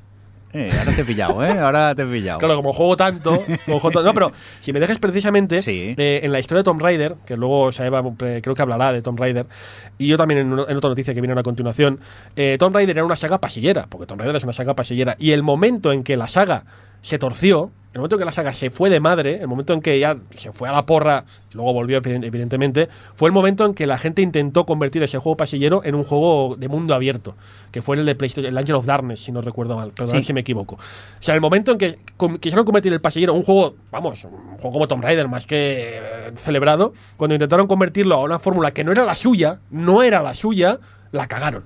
Quiero decir que puede ser un juego pasillero perfectamente. Bueno, Bayonetta, sin ir más lejos. Pero mira, me has hecho. Sí, es un Bayonetta, juego por ejemplo, más pasillero. lejos, es un juego pues que aquí, pre- aquí en la mesa les gusta mucho. ¿Qué quiero decir? Que parece, decía precisamente sobre el modo para un jugador, el, el señor de marras de God of War decía, es que parece que si ahora no eres un Fortnite o un PUBG, pues no eres nada, cuando no tiene por qué. Y esto es básicamente lo que digo, que reivindican Y que no tiene por qué ser malo. Que ahora todos los juegos llevarán Battle Royale. Claro, es que vamos, ahí es está, que es lo que se pone de moda y todos los juegos necesitan lle- llevar eso. Correcto, y parece que si no lo llevan no puede ser bueno. Yo no digo que no, te- que, te- que no, que por no llevarlo sea bueno o malo, simplemente digo que no tiene por qué. Y hay que reivindicar quizás también un poco el juego pasillero porque parece que se ha pasado, ¿no? Que si Mm. no es pasillero no, no mola. Y eso no está bien tampoco. Es que aquí lo principal es que si el juego está bien hecho, eh, pues ya Claro. está. Sea pasillero o sea No, mundo abierto. y Un lo que juego te digo- necesitará un mundo abierto o otro será pasillero. y Ahí ya está. Hay fórmulas que no necesitan, y hay fórmulas que no necesitan y hay fórmulas que añadirle. Pasa es que como desarrollador esto es un poco tramposo, ¿eh? Porque tú como desarrollador al final quieres que tu juego lo juegue el mayor número de gente posible. Y es muy goloso ser el de marketing y decir, la gente pide juegos de mundo abierto. Pues pongo mundo abierto en mi juego. Y es lo que decís. No funciona, no funciona así para nada. Pero también es cierto que un poco la culpa también es de la comunidad gamer. Porque en diferentes épocas eh, parece que hay como juegos o géneros arios. Sí, que es como de, esto es lo que hay ahora y todo lo que no sea así es mierda. Eh, vamos a relajarnos. Yo como desarrollador esto lo, lo he visto mucho, en el sentido de que a veces gente juega a Infernium, ¿no? Y, por ejemplo, un feedback que te dan, ¿no? Oye, el checkpoint hoy no he encontrado, es que tengo que empezar desde aquí. Y yo, bueno, es que eso no es que has encontrado, bla, bla, bla, bla, bla. Y de repente yo, preocupado, en plan, hostia, a ver si ahora la gente no los va a encontrar, a ver si van a rayar, ¿vale? Y coge y me dice, pero tío, de verdad que tu juego lo que necesita, y esto ponlo antes que salir, es que por el micro tú puedes hablar en élfico y puedes hacer hechizos. ¿Esto es real? Sí, esto es real. Pero al final yo con, mucho cariño le dije, bueno, el juego no es así, para eso tienes el editor de mods, haz los mods, ¿no? Pero a lo que voy es, muchas veces, y los periodistas, los youtubers, muchas veces se critica los juegos no por lo que son, sino porque no son como tú te esperas que sean. Y eso es un problema, porque al final yo creo que los juegos se tienen que comparar sobre el juego, lo que se propone, lo consigue, sí o no. Otra cosa es que el juego, eh, pues no sea el juego, pero bueno, para eso haz tú el juego, ¿no? Y ahí, ahí viene lo del pasillero. Yo, yo estoy de acuerdo, ¿eh? que si un juego es pasillero, pero es bueno, oye, tú, chapo. Pero no nos olvidemos que el en buena época, que el Final Fantasy XI creo que era, la noticia era, el juego es una línea recta. Y ahora estamos todos en qué problema que, que haya una línea recta. Y éramos los mismos que estábamos entonces diciendo, vaya mierda de juego porque es una línea recta. No, evidentemente la culpa es de la comunidad, entre las que me incluyo. Bueno, y hay- no, no, yo, ta- yo ¿eh? también, Y yo hay también. formas y forma de hacer una línea recta. Por porque coges el último Uncharted, Uncharted 4, Correcto. y es una línea recta. Eso sí, lo juegas y no lo parece. Claro, es que también es verdad, hay Claro, pasilleros claro. y pasilleros. He puesto el ejemplo de Final Fantasy como el más radical, ¿eh? es, que eso era muy- es que era Es que era- literalmente pero- un pasillo. Es que era un pasillo. Pero un el, el de Last of Us también es muy pasillero y si a alguien no le gusta de Last of Us, que, lo tiene- lleven a Montjuic. y- tiene que ser pasillero. Cuidado, que habéis dicho de los tofas y está Adri aquí, cuidado. El, proble- el problema es que no es, es- no es un pasillo, no es un pasillo, solo son varios pasillos que convergen en uno, pues son varios caminos. Bueno, Es que- mira, pero- pero- Quizá la palabra ha sido, mi palabra ha sido mal elegida cuando he dicho pasillero. Porque Bueno, el pasillero recuerda eso a lineal, una lineal, llamémosle lineal. lineal. Bueno, pero es una manera de entendernos. Pero incluso si tipo- alguien hace un juego que es literalmente un pasillo y un pasillo Y está bien hecho. que esté, y esté justificado que es un pasillo, además es, el juego es divertido y es más divertido porque es un pasillo, adelante. Claro, lo hemos defendido siempre. O sea, un- Sí. lo que el juego te pida. Exacto. ¿Qué me quejé yo del último Uncharted del, del 4? De que para mí, para mí, al juego le pedían menos disparos. Al final disparabas demasiado. Ese juego era un pasillo y puede ser un pasillo de, y durar tres horas menos y hasta creo que sería mejor. Un juego pasillero, bueno, lo que el juego te pida. Claro, lo que puedes hacer es coger una saga, como decías tú, Tomb Raider, y de golpe que sea un mundo abierto. No, no le, no le pega, el juego no te lo está pidiendo. Venga, vamos a dejar pasillos a un lado y vamos a continuar con más cositas. Y nos traéis aquí una listica FUNS de los nuevos candidatos a entrar en el World Video Game Hall. Sí, aquí os voy a hacer jugar. Es un juego. Esto es un jueguecito. A ver. Es un no- jueguecito- Que, que no acertamos nunca. Os pongo en posición un poco. Bueno, no, no hay que acertar, ¿eh? realmente creo que lo sacáis del corazón, de verdad. Eh, ¿Qué pasa? Que una vez al año el, hay un museo en Nueva York de videojuegos. Hay un museo que se llama el Stone National Museum of Play en Nueva York, que cada año celebra lo que ellos llaman el World Video Game Hall of Fame, el paseo de la fama de los videojuegos, en el que cada año eh, ponen a, votación una serie de juegos, 12 juegos en concreto, y eligen a cuatro para este Hall of Fame. O sea, como decirlo, están haciendo año a año, están haciendo como eso, el salón de la fama de los videojuegos, en el que se supone, pues se ponen los mejores videojuegos de la historia. E insisto, cada año muestran 12 candidatos que están elegidos entre su comunidad y entre en conjunto, pues se votan a cuatro definitivos, que son los que tienen que entrar por los motivos que sean. ¿eh? Esto también es muy personal, evidentemente. Entonces yo os voy a decir los 12 juegos. También os digo a uno de los integrantes actuales. Actualmente el World Video Game Hall, of Fame incluye juegos como por ejemplo el Pong, el Tetris, el Sims, el Grand Theft Auto 3, World of Warcraft, Mario Bros. Bueno, ya veis, primer nivel, Sí. vamos, nivel de, de máximo. Y este año proponen 12. Y os insisto, os voy a invitar a que, también en la mesa, ¿eh? vamos a jugar todos, os invito a que digáis cuáles son los cuatro que creéis que podrían entrar. Os lo digo. Son em, el Metroid, el primero, Metroid de NES, Half-Life, ojo el nivel, ¿eh? Ojo el nivel. Half-Life, el primero también, Tomb Raider, el primero también, Final Fantasy VII, Asteroids, es que... tela. Sí, sí, es que Call of Duty, el primero, Minecraft, Miss Pac-Man, o sea, la segunda parte de Pac-Man, Dance Dance Revolution, John Madden Football, que entiendo que aquí no lo entendamos, pero piensa lo que es en Estados Unidos, ya, ya. King's Quest, el primero también, o Space War. ¡Hala! Y de estos hay que elegir Hay que elegir cuatro, cuatro, Cuatro cuatro. solo. Solo cuatro, sí. Es que son todos referencias Claro, y está. como casi que empezaron casi No un es género muchos. Claro, Oye, es para no alargarnos, decidir solo uno. Sí, uno va, uno ya está. Venga, Minecraft. Minecraft por tu parte. Minecraft. Saeva. Yo el Metroid. Metroid en NES, muy bien. Half-Life. Half-Life. Dance Dance Revolution. Yes. si, lo ver, miramos por, el si lo invitado- miramos por número de ventas, sí. Yo tiro también por el Half-Life. Eh, Roberto, Eh, Half-Life porque es el Half of Fame. Hostia. Despídelo, fuera, fuera, fuera de aquí. fuera. Policía. Policía. eh, yo creo que el Minecraft también, más que nada, que ha sido una revolución de juego. Yo sí solo tengo que elegir uno, Minecraft. También, También. pues, es- es- volvemos a lo de antes. Que no lo entienda no significa que no aprecie el, el Pero ese lo juego ha sido una- enorme, una revolución, o lo sea, ha vendido a las puertas Sí, sí, sí, no. ¿sabes? Diciendo, Yo no lo entiendo, pero Bueno, vamos, es que el problema es lo que- es. O sea, solo nos queda elegir con el corazón porque es que Sí, todos, sí, sí. todos han significado algo. Pero es que Minecraft también lo elijo con el corazón, a pesar de no entenderlo, porque es que veo, por ejemplo, yo no le, yo no lo, no lo he disfrutado, pero no veo a mi chaval y a otra gente que lo, lo vive. Sí. Y es que, me, claro, No, Bueno, y- pero- Y, y la los, que, los que están ahora han sido un antes y un después de la industria, Correcto, todos. correcto. Si Minecraft no define eso, no sé qué lo, no sé. Pero más, que se- a- más incluso que Half-Life. Que sepáis que todos los que hemos votado no va a salir ninguno. Voy a, voy, a, voy a hacer nada, un pequeño comentario. Por favor. Nosotros crecimos jugando, pues eso, a Metroidvania más antiguos, mi generación, pues a los, a los shooters. Imaginaos los desarrolladores que empiezan a hacer juegos, la generación que creció jugando a Minecraft. madre mía. Madre mía, ¿eh? Madre mía. Qué graficazos. Pues tú te ríes, pero lo que siempre digo aquí, que cuando mi chaval de 8 años ve un juego antiguo de los que jugaba yo, dice, mira, es tipo Minecraft. Y yo, Un día lo traemos y que haga el programa sí, con pues nosotros. oye, podría hacerlo perfectamente. Y sería él hablando y nosotros llorando en un rincón. Oye, entonces, ¿cuáles son? ¿Cómo, cómo con eso? No, que Ah, ya que todavía no saldrá. ha salido. Que ya saldrá, hombre, ya saldrá. No, no, hemos hecho eso, que siempre nos equivocamos, que es hacer de futurólogos. La porra, es como los Oscars. Sí. Venga, vamos a continuar ya para ir acabando. Funs, otra noticia que tienes por aquí. Sí, acabaremos con esto, ¿no? Sí, venga. Pues acabaremos con esta noticia sobre la AEBI, otra vez volvemos con la Asociación Española de Videojuegos, que como sabéis, eh, la AEBI de alguna forma, ya luego Carlos nos corregirá, AEBI de alguna forma patrocinaba, organizaba, que no sé si exactamente, pero organizó la Madrid Gaming Games Week, siempre me confundo los nombres. Madrid Eh, la, Games la- Week, creo La que. Madrid, la Madrid Games Week, la montó durante unos cuantos años, todo salió a, mar de, a salir de Milhouse, y un día pues se rayaron, ha trascendido de alguna forma qué pasó, pero bueno, que se marcharon a Barcelona y aquí la EBI patrocinó, organizó entre muchas comillas lo que es la Barcelona Games World.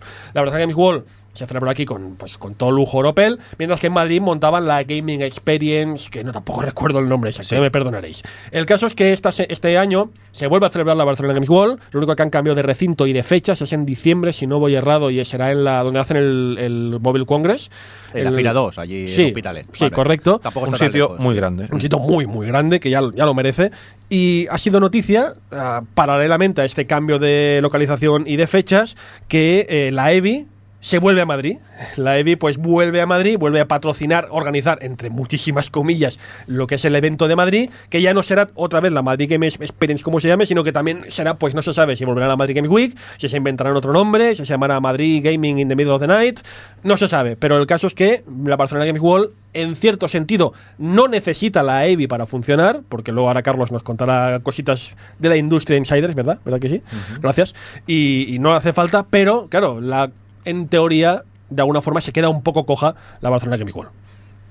A ver, coja. Primero Coja, hay comillas, que, muchas comillas. hay que pensar a qué público va dirigido la Barcelona Games World. ¿A desarrolladores? La respuesta es no. Si alguien ha ido a la Barcelona Games World, la gente es gente que no tiene nada que ver, ni siquiera tiene cierto interés en juegos hardcore muchas veces. ¿eh? Son niños, familias, que bueno, un evento de videojuegos y van para allá, ¿no? Entonces, si esto se hace en, en Fira, es que va a venir mucha gente. Entonces, ya solo por eso, el ¿necesita la Barcelona Games World a Evi? No. ¿Va a ser peor? Mira, mire usted, yo no lo creo. Yo ¿Sabes no qué lo pasa? creo. Yo ¿Sabes no lo qué pasa? creo. Evident- Yo tampoco lo creo, pero es verdad que en el hecho de que esté la EBI, teóricamente, por lo que yo he oído en el pasado de otros de, otro- de- de estos mismos eventos, que hay empresas que vienen más decididas o menos decididas si está la EBI de por medio. Bueno, la EVI lo que tiene son los contactos, eso es cierto. Tiene los contactos de empresas, yo que sé, son y tal, pero si no, se consiguen los, los contactos y no pasa nada. Y de hecho, esto es muy sencillo. Es decir, esto es como la- el Madrid, no, como el Barcelona Mobile Congress o Sí, Mobile. World Congress. ¿Cuántas veces desde Madrid se está intentando llevarlo a Madrid y cuántas veces, incluso este año, con todo el follón que está habiendo, no, no, no, no, no, los propios organizadores del mobile? Al final, eh, Barcelona tiene color. Y es cierto. es Cuando la voz suena, eh, no, eh, de, de verdad, yo me, eh, yo me he encontrado que la gente a nivel de diseño, a nivel mundial, la región más, más conocida del mundo es California, eso está claro. Pero es que en segundo lugar está Barcelona, ojo. Barcelona tiene nombre, a la gente le gusta Barcelona. Y igual que King ahora tiene su, su oficina mayoritaria aquí en Barcelona porque es Barcelona, yo estoy convencido que no tendrá ningún problema la ciudad en organizar un evento de videojuegos grande. Pero vamos, ni uno, ni uno para nada. Si tenemos el- los móviles, ¿cómo no vamos a tener juegos? De todas formas, es verdad, y esto es una opinión que ya compartí en su momento cuando se anunció que había la Barcelona eh, y la de Madrid al mismo tiempo. Digo lo mismo que antaño, y también se ha dicho mucho en internet, que haya dos ferias es cojonudo, que haya Claro. dos, y que haya tres, y cuatro, y las que hagan falta. mejor, claro que sí, mejor. ningún problema. No hay, no hay que entrar en rivalidades de si Barcelona, Madrid no, no. O sea, que haya dos, pues hay dos, pues fantástico, mejor que mejor. Pues yo iba a decir exactamente lo contrario a Funs. Uy, bo. Que sí, porque, a ver, lo que ocurría hasta ahora con la Barcelona Games World y la Madrid Games Experience es que había un mes de diferencia entre las dos. Y entonces muchas empresas iban a la, a la de Barcelona, eh, montaban ahí eh, unos stands impresionantes que este año pasado pude ir y lo pude comprobar. Y a la Madrid Games Experience no iban todas las compañías y las que iban, pues, ex- exclusivamente a ese evento, por sí que tienen unas stands grandes, pero las que por alguna razón iban a las dos, pues no podían desplegar el mismo nivel de mm, stand en los dos eventos, porque simplemente eso es una pasta tremenda la que hay que poner ahí. Entonces, ahora que la de Barcelona se va a retrasar un mes y parece que van no sé si van a coincidir casi a la vez las dos, yo soy miembro de, de- del equipo de marketing de Sony o de Microsoft o de la que sea, y directamente eh, esto es una putada. Porque digo, ¿a cuál voy? ¿A cuál voy? Hombre, si no, ahora dice Sony, la, grandes y si la Evi ahora con sus contactos se va a Madrid, me, es un factor más a tener en cuenta. Hay, a ver, hay diferencia de tiempo porque, insisto, la Barcelona Games World se celebra más tarde este año. No es como el pasado que había, una había dos o tres semanas de diferencia. Hay ahora meses, en teoría. Y, y eso de que, a ver, que precisamente Sony, si alguien no tiene problemas en estar en dos ferias a la vez, es Sony. O sea, yo diría más Sony- a estudios Sony un poco más pequeños. Y Microsoft pondrá una tienda de campaña en una de las dos. Pero, Eso- eso me lo creo. por ejemplo, estoy de acuerdo. Estudios más pequeños, hostia, es que soy muy pocas. Vale, un momento. ¿Me estás diciendo entonces que una feria va a tener más visitantes que es cuando hacen dinero, por ejemplo, porque yo venga? No. La gente va por los grandes. Claro. Y luego a lo mejor juegan a, a los juegos indies, está claro. Ahora, ahora. Sony, yo he tratado, por ejemplo, con Sony España, Sony Europa y Sony América. Son empresas diferentes. O sea, es que no tiene nada que ver. Y son tanta gente que les da igual. Seguro que además, para poner un ejemplo, ¿eh? estoy seguro que mientras está haciendo el año pasado la Barcelona Games Week, o Games World, World. como se llame, Es que es un lío. es un whatever. lío. Es un lío. Había otra en París, en Istambul, en, en, en Asia, no sé qué, y, y- y tienen capacidad y recursos suficientes para gestionarlo todo. Entonces, yo creo que por las grandes no hay que preocuparse. Y los contactos al final, oye, se consiguen y punto. ¿no? Si tú le dices a Sony, eh, mira, si traes aquí y tal, vamos a ganar tanta pasta y vas a ganar. Vale, y va a venir, o sea, está claro. O sea, al final es un negocio esto, y si ven que hay rentabilidad, pues van a venir. Y el público que fue el año pasado a la Barcelona Games World no va a dejar de ir este año, porque está claro que les gusta este tipo, este tipo de eventos. Lo que sí que es verdad, en parte, es que, insisto, en que hay- hay- es genial que haya muchas ferias, me parece genial, pero sí que es verdad que a veces se nota, y por lo que he oído entre bambalinas, algo de verdad hay, que sí que hay esa rivalidad absurda, porque sabemos que esa rivalidad Barcelona-Madrid existe, y que es verdad que a veces se dice que algo, no todo evidentemente, pero sí que a veces, en plan, lo de poner la zancadilla eh, en una parte u otra, mm, no es muy... Bueno, no, no, no, no lo niegan. Entonces, pero- lo que está bien es que haya muchas ferias, pero sí que es verdad que se separen en el tiempo y que haya suficiente pues como para poder organizarse bien y que no sea la semana siguiente, porque eso es, hombre, con el- la cantidad de meses que hay en el, en el año, nada más faltaría que tengamos que correr de esa manera. Pero bueno, que es igual, la cantidad de gente que va de público Sí, a no. estas ferias es que funcionan. Y que va la de Barcelona no va la de Madrid y Yo el primer año claro. en la de Barcelona no pude entrar. Sí, estuve tres horas para intentar comprar la entrada y no pude. Me fue imposible. Yo, yo recuerdo que estuve el día este que era como solo para desarrolladores, Jueves, influencers y tal. Y eso ya estaba petado. Sí, sí. Y pensé, en los siguientes días, toda esta gente no va a desaparecer. No va a desaparecer, hombre. Y no se van a comprar un billete para ir a Madrid porque aquí no pueden probar el nuevo juego de Sony. No. Las dos ferias son un éxito. Claro, está claro, son un éxito brutal y, y- y sería absurdo que por cualquier tontería, porque es lo que sería, una tontería, que, que estos, alguna de las dos desapareciera. Esté con la EVI o no esté con la EVI. O sea, los dos, los dos eh, se llamen como se llamen, como si quieren llamarla de Madrid, Madrid Gaming in the Wall. Da igual, o sea, es un evento que está para quedarse. Y yo entiendo que haya miedo, en parte de, pues en la otra parte que digo, hostia, a ver si nos la van a quitar por irse al otro lado. Entiendo que haya ese miedo, pero vamos a ser un poco, pues eso, maduros y reflexivos. No tiene por qué, en absoluto. Hay dinero. Al final, lo importante es el dinero. Las dos mm, ferias hacen dinero, pues se van a quedar. Y, y las vamos a disfrutar cada uno en Barcelona y cada uno en Madrid. Ningún problema. Muy bien, pues momento para lo siguiente.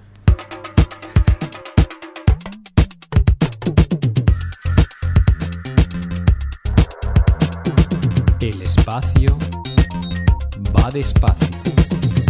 El espacio va despacio. Va despacio.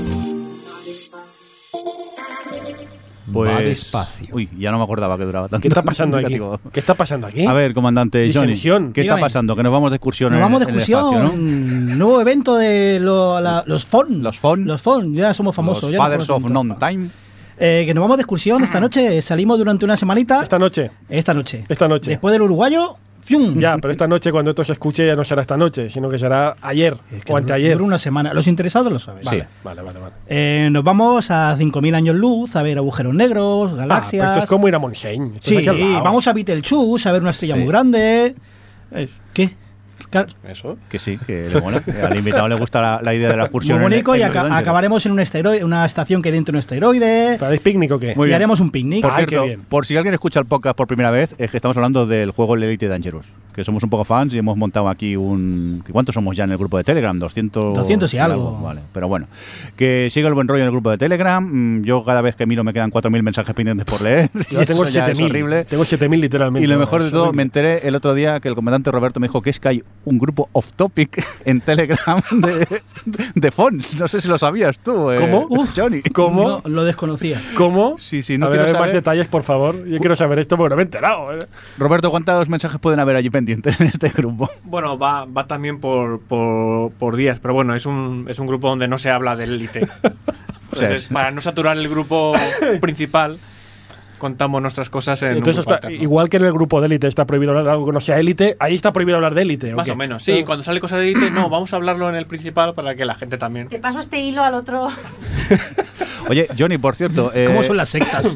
Rápidamente, hablando de sectas y la comunidad del élite.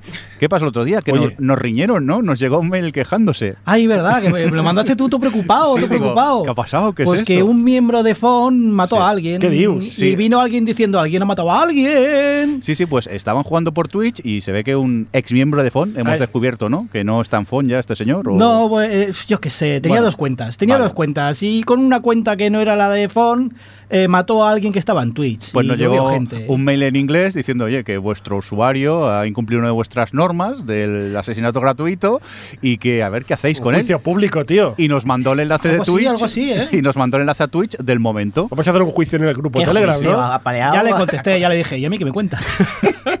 Oye, perdón una cosa, ¿puedo hacer un off topic dentro de élite? Sí, venga, va. que el otro día me enviasteis un, un, un tweet, un Twitter de un- unos locos que van a hacer una vuelta al mundo, literalmente, con el, con el Jeep este. La gente que se aburre mucho. Pero, pero esto es, esto es verdad, o sea, el, el Jeep, el Jeep, el famoso Jeep con el que aterrizas en el planeta, van a dar la vuelta al planeta eso con dicen, el Jeep. Eso dicen. Pero la gente está muy mal, eso, incluso nosotros vemos esto como exagerado. Sí. Sí, pero tampoco es tanto. Si el planeta es pequeñico. ¿Cómo que tampoco es tanto? Pero- pero ¿qué dices? ¡Mirito! ¡Mirito, tío! Este, este seguro que lo ve en Twitch. Claro.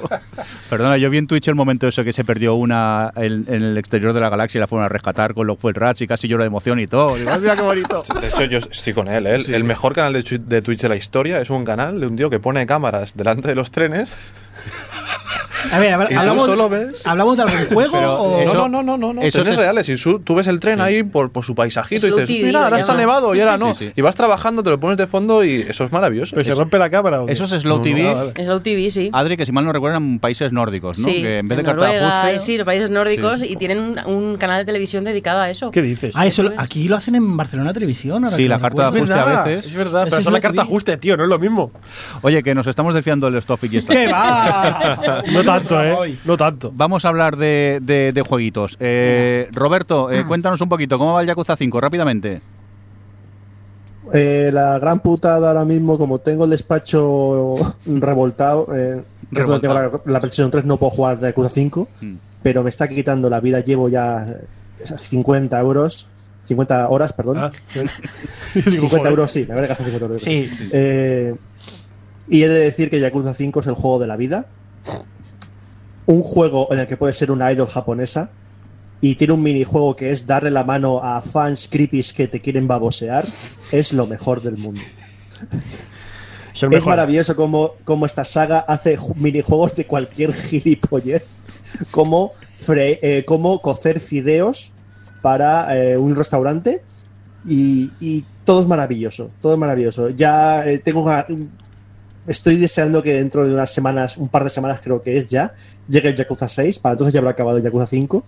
Si el juego me lo permite, porque me está quitando au- auténticamente la vida. Hay que decir que Roberto literalmente se ha jugado toda la saga desde el 1. Sí, sí, sí. O sea, y la he ido comentando en el podcast. Ha conseguido o sea que- encajar todos los Yakuza para llegar al 6. O sea, es increíble. Oye, si no sabéis de lo que está hablando Roberto de, lo, de una idol japonesa, hay un documental en Netflix llamado Tokyo Idol. Pensaba que iba a decir que en os lo Twitch, en recomiendo. En Twitch, en Twitch un canal que es cojonudo para eso. No, no, os Está lo- muy bien, yo también lo he visto. Yo aluciné mucho, Es ¿eh? muy no conocía el tema y sí, sí, es muy, es muy perturbador el documental. este. E- Ese documental tiene momentos más perturbadores porque hay idols que son niñas. Sí. No, no que sean jóvenes, que son No, no, menores de edad. De ¿eh? 11 años. Es una cosa, un fenómeno que yo a- a- alucino mucho. Y hay dos que son hologramas. Sí. Dios. Oye, eh, pues nada, Roberto, eh, a ver si acabas el despacho para poder seguir jugando al, al Yakuza 5 y nos vas comentando en, en próximas ediciones. Eh, Rápidamente, que nos vamos a ir a por ti, Funs. Por mí, pues mira, yo ahora estoy jugando, sé que va a sonar fatal lo que voy a decir, pero yo ahora estoy en un momento de mi vida que necesito juegos para jugar con una sola mano. sí, eh, Sí, es que jugar con el niño agarrado en la mano tiene que ser Ah, complicado. vale, te iba a hablar de la cuarentena, pero no dura tanto, ¿eh? no, el niño, el niño, no es un eufemismo, es el niño, el niño de verdad. El niño lo tengo en brazos, pues tengo que jugar con, con una mano. Y ahora mismo estoy jugando al Danganronpa.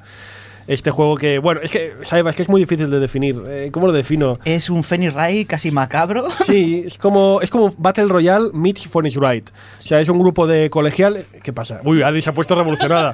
Madre mía. Es un, un juego en que un grupo de chavales a lo Battle Royale se ha quedado encerrado dentro de un instituto. ¿Sí? Y lo típico, pues solo puede quedar uno. Pero solo puede quedar uno. eh, los asesinatos, entre comillas, tienen que ser sin que te pillen. Entonces, el momento de que te pillen es un momento Phoenix Wright, en que se hace pues interrogatorio, se hace. Es una, es una locura, es muy japonés. Es japonés, se hace el japonés encima. Pero es divertido, con una mano se juega muy bien. Así que, fantástico para mí. Yo lo recomiendo. Si os gustan, si os gusta Battle Royale, os gusta Phoenix Wright, Adri, te va a encantar. es que te va a gustar muchísimo, seguro. Yo rápidamente. Una- Sí, perdón. No, Eh, una, no, una cosa sobre Danganronpa, a Adri, si le da pereza jugar, Danganronpa tiene anime. Es verdad. Así No, que puede, verdad. puede ver el anime por si quiere ver lo que es la historia de. No, pero del- esto hay que jugarlo. Hay que jugarlo. Bueno, yo lo que os decía rápidamente, yo gracias a, a David que me ha prestado una Play 4, eh, he tenido oportunidad de jugar finalmente al Bloodborne, estoy enganchadísimo, me encanta, me maravilla. Eh, se lo dije el otro día al David y me dijo que no, pero yo tengo la sensación que es más fácil que los Dark Souls, o quizás porque llevo jugado tres Dark Souls seguidos como quien dice y le Bueno. pilla un poco el truco. El caso es saber que tienes que ir mucho más agresivo. Sí, el sistema de juego te combate premia. es un poco distinto al, al Dark Souls, pero a la que consigues eh, acostumbrarte a este combate, que creo que a Johnny esto fue el problema que tuviste con él, ¿no? Bueno, que no era el momento para mí. Ya, pues me maravilla. Me sigue pasando como los Souls, no tengo ni idea de lo que me están contando, pero visualmente es tan bonito este juego y, y eso de que te maten 40 veces es tan precioso de repetir 40 veces el mismo movimiento hasta que consigues superarlo. Eh, no puedo más que recomendar eh, eso, el, el Bloodborne. ¿Y por qué estáis enseñando un Mass Effect 4 en Play 4? Esto lo comento la semana, el mes que viene. Ah, pensaba que me lo ibas a regalar. No, está precintado. Por eso- Es que por eso digo, mira, Esto juego el mes que viene, a ver si, a ver si llega. A ver qué tal. Bueno, pues eso, eh, maravilloso Dark Souls. Eh, Johnny, venga, vamos a por ti. Eh, pues mira, estoy Perdón, jugando... he dicho maravilloso Dark Souls, quería decir Bloodborne. Venga, sí, Bueno, Johnny. se ha entendido. Eh, de los creadores de... ¿Cómo se llama el juego este de naves? El Dangerous. Eh, pam, pam, pam, pam, pam. Star Wars. Faster Than Light. Eh, Faster Than Light. Eh, Into the Bridge. eh, un juego que no tiene nada que ver, pero es igual. Un juego de estrategia, no No es en si tiempo bueno o malo, real, es, es droga. Uf. Es droga pura. Es un juego muy sencillito, unas normas muy sencillitas, cuatro clics y has entendido cómo se juega, pero ya jugar bien es otro tema. Es muy, muy jodido, como el anterior. Y lleva bastantes, bastantes horas. Ahora, ¿me recomiendas si lo recomendaría yo a alguien para comprar? Eh, no, a no ser que estés todo el día delante de un ordenador. Porque es un juego, igual que el anterior, que en una tablet se juega de lujo. Pide tablet, es un juego igual que, según ha dicho Funs, como todos sabemos, algunos directivos del cuerpo les pide tierra, a este, a este juego eh, le pide tablet. ¿Ya es la frase del, del programa? El Funch ha dicho que le pide tierra. Sí. Eh, droga pura, eh, muy bien de precio, creo que está 11, 15 euros, depende de la plataforma. Eh, yo creo que pide tablet, pero en PC se juega muy bien. Muy, muy contento. Y hablando de pide tablet, he retomado eh, junto a Adri de Windows en iOS que cuando se presentó el juego, cuando Blow anunció el juego, dijo que iba a salir para móviles, para tablets y móviles. Salió en Play 4, salió en PC, no se supo nada de los móviles y un año después ha salido en iOS y se juega muy muy bien los puzzles, pero no tan bien el movimiento de personaje.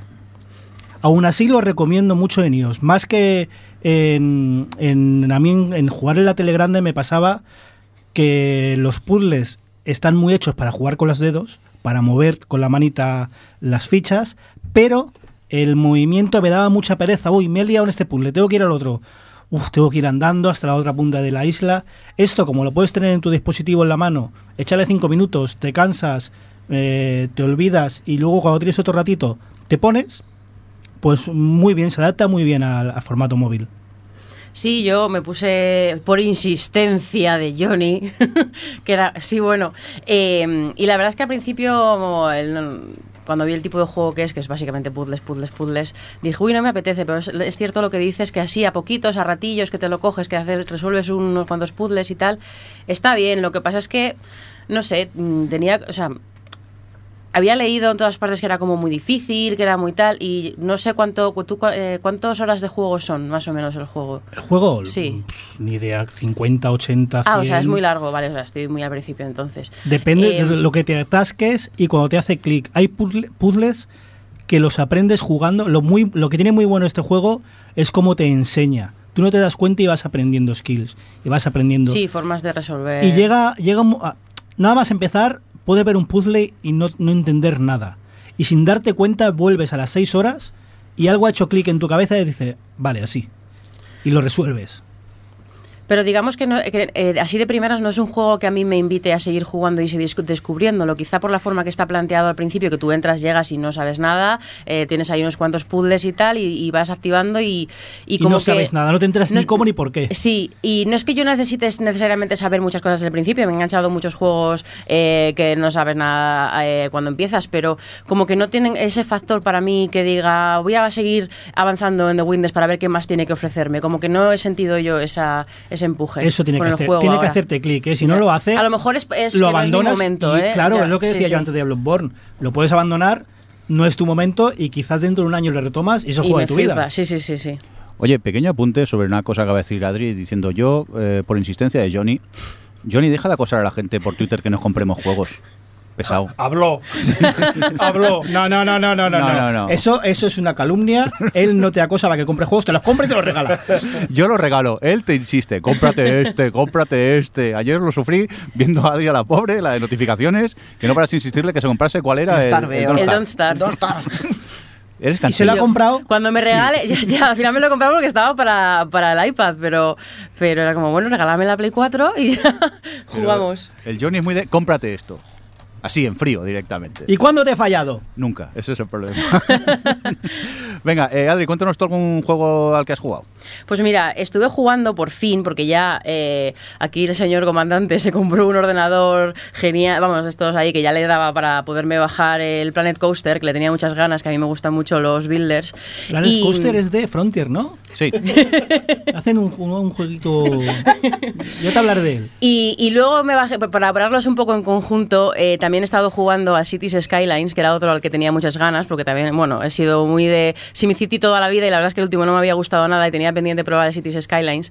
Y lo que me ha pasado es que, el, eh, por un lado, el Planet Coaster me ha parecido un juegazo, tiene una cantidad de detalles, puedes controlar una cantidad de cosas, pero requiere tanto tiempo, eh, o sea, tiene un modo en el que tú puedes ir avanzando fácil, tal, simplemente gestionando el parque y tal, pero una vez que, que pasas como, eh, te das cuenta de cómo puedes gestionar un parque y llevarlo bien, cuando empiezas a los modos historia y tal, es tan complicado, tienes que controlar tantas cosas para hacer las montañas rusas, para hacer cualquier cosa, que a mí se me llevaba a lo mejor un sábado entero para hacer una montaña rusa y pasar de nivel. Y en- Frontier.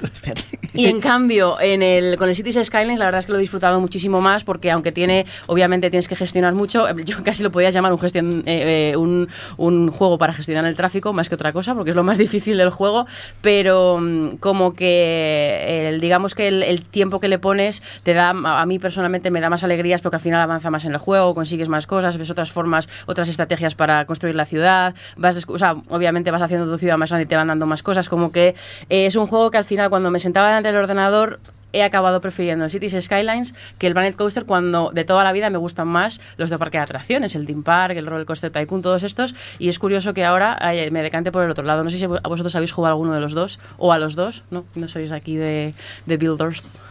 A ver, yo sí, por eso no los he probado. Cada vez que Johnny me ve, una, ve, el, el Skylines rebajado me pregunta, ¿te- ¿me lo, ¿me lo compro? Y le digo sí y luego no es que se lo compro. No, porque sé lo que va a pasar. Que por cierto, hablando del tema que hemos hablado antes del tema de los, de los precios, me flipa que un juego como el, el Cities Skylines o el, el Planet Coaster esté a 30 euros. Es baratísimo. ¿Cómo puede un juego tan complejo y con tantos detalles y con tantas cosas costar 30 euros? Sí, el Elite cuesta 12.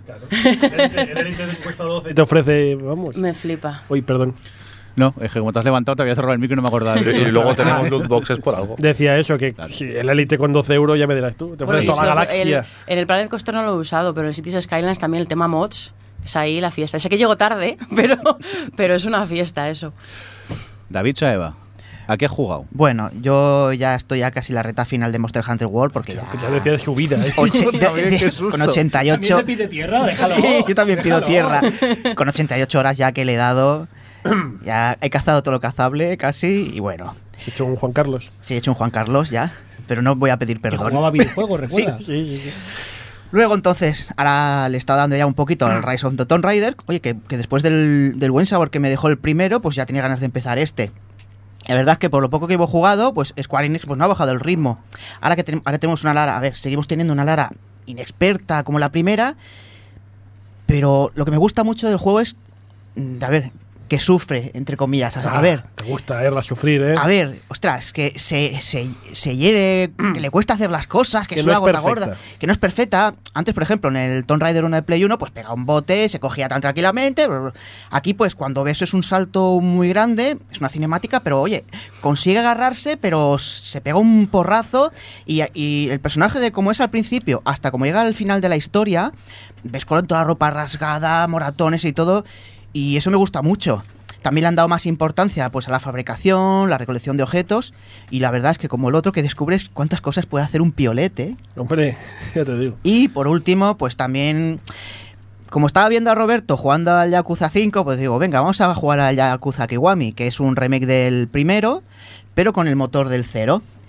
Y si Roberto decía que era creepy llevar una, una idol japonesa, Roberto, a ver, vosotros sabéis que si- los japoneses les gusta mucho coger los escarabajos grandes y, y luchar entre ellos. Vale, pues imaginaros luchas de. Son los viernes por la noche de los sí, japoneses. sí. Bueno, los niños pequeños. están todos con escarabajos. Sí.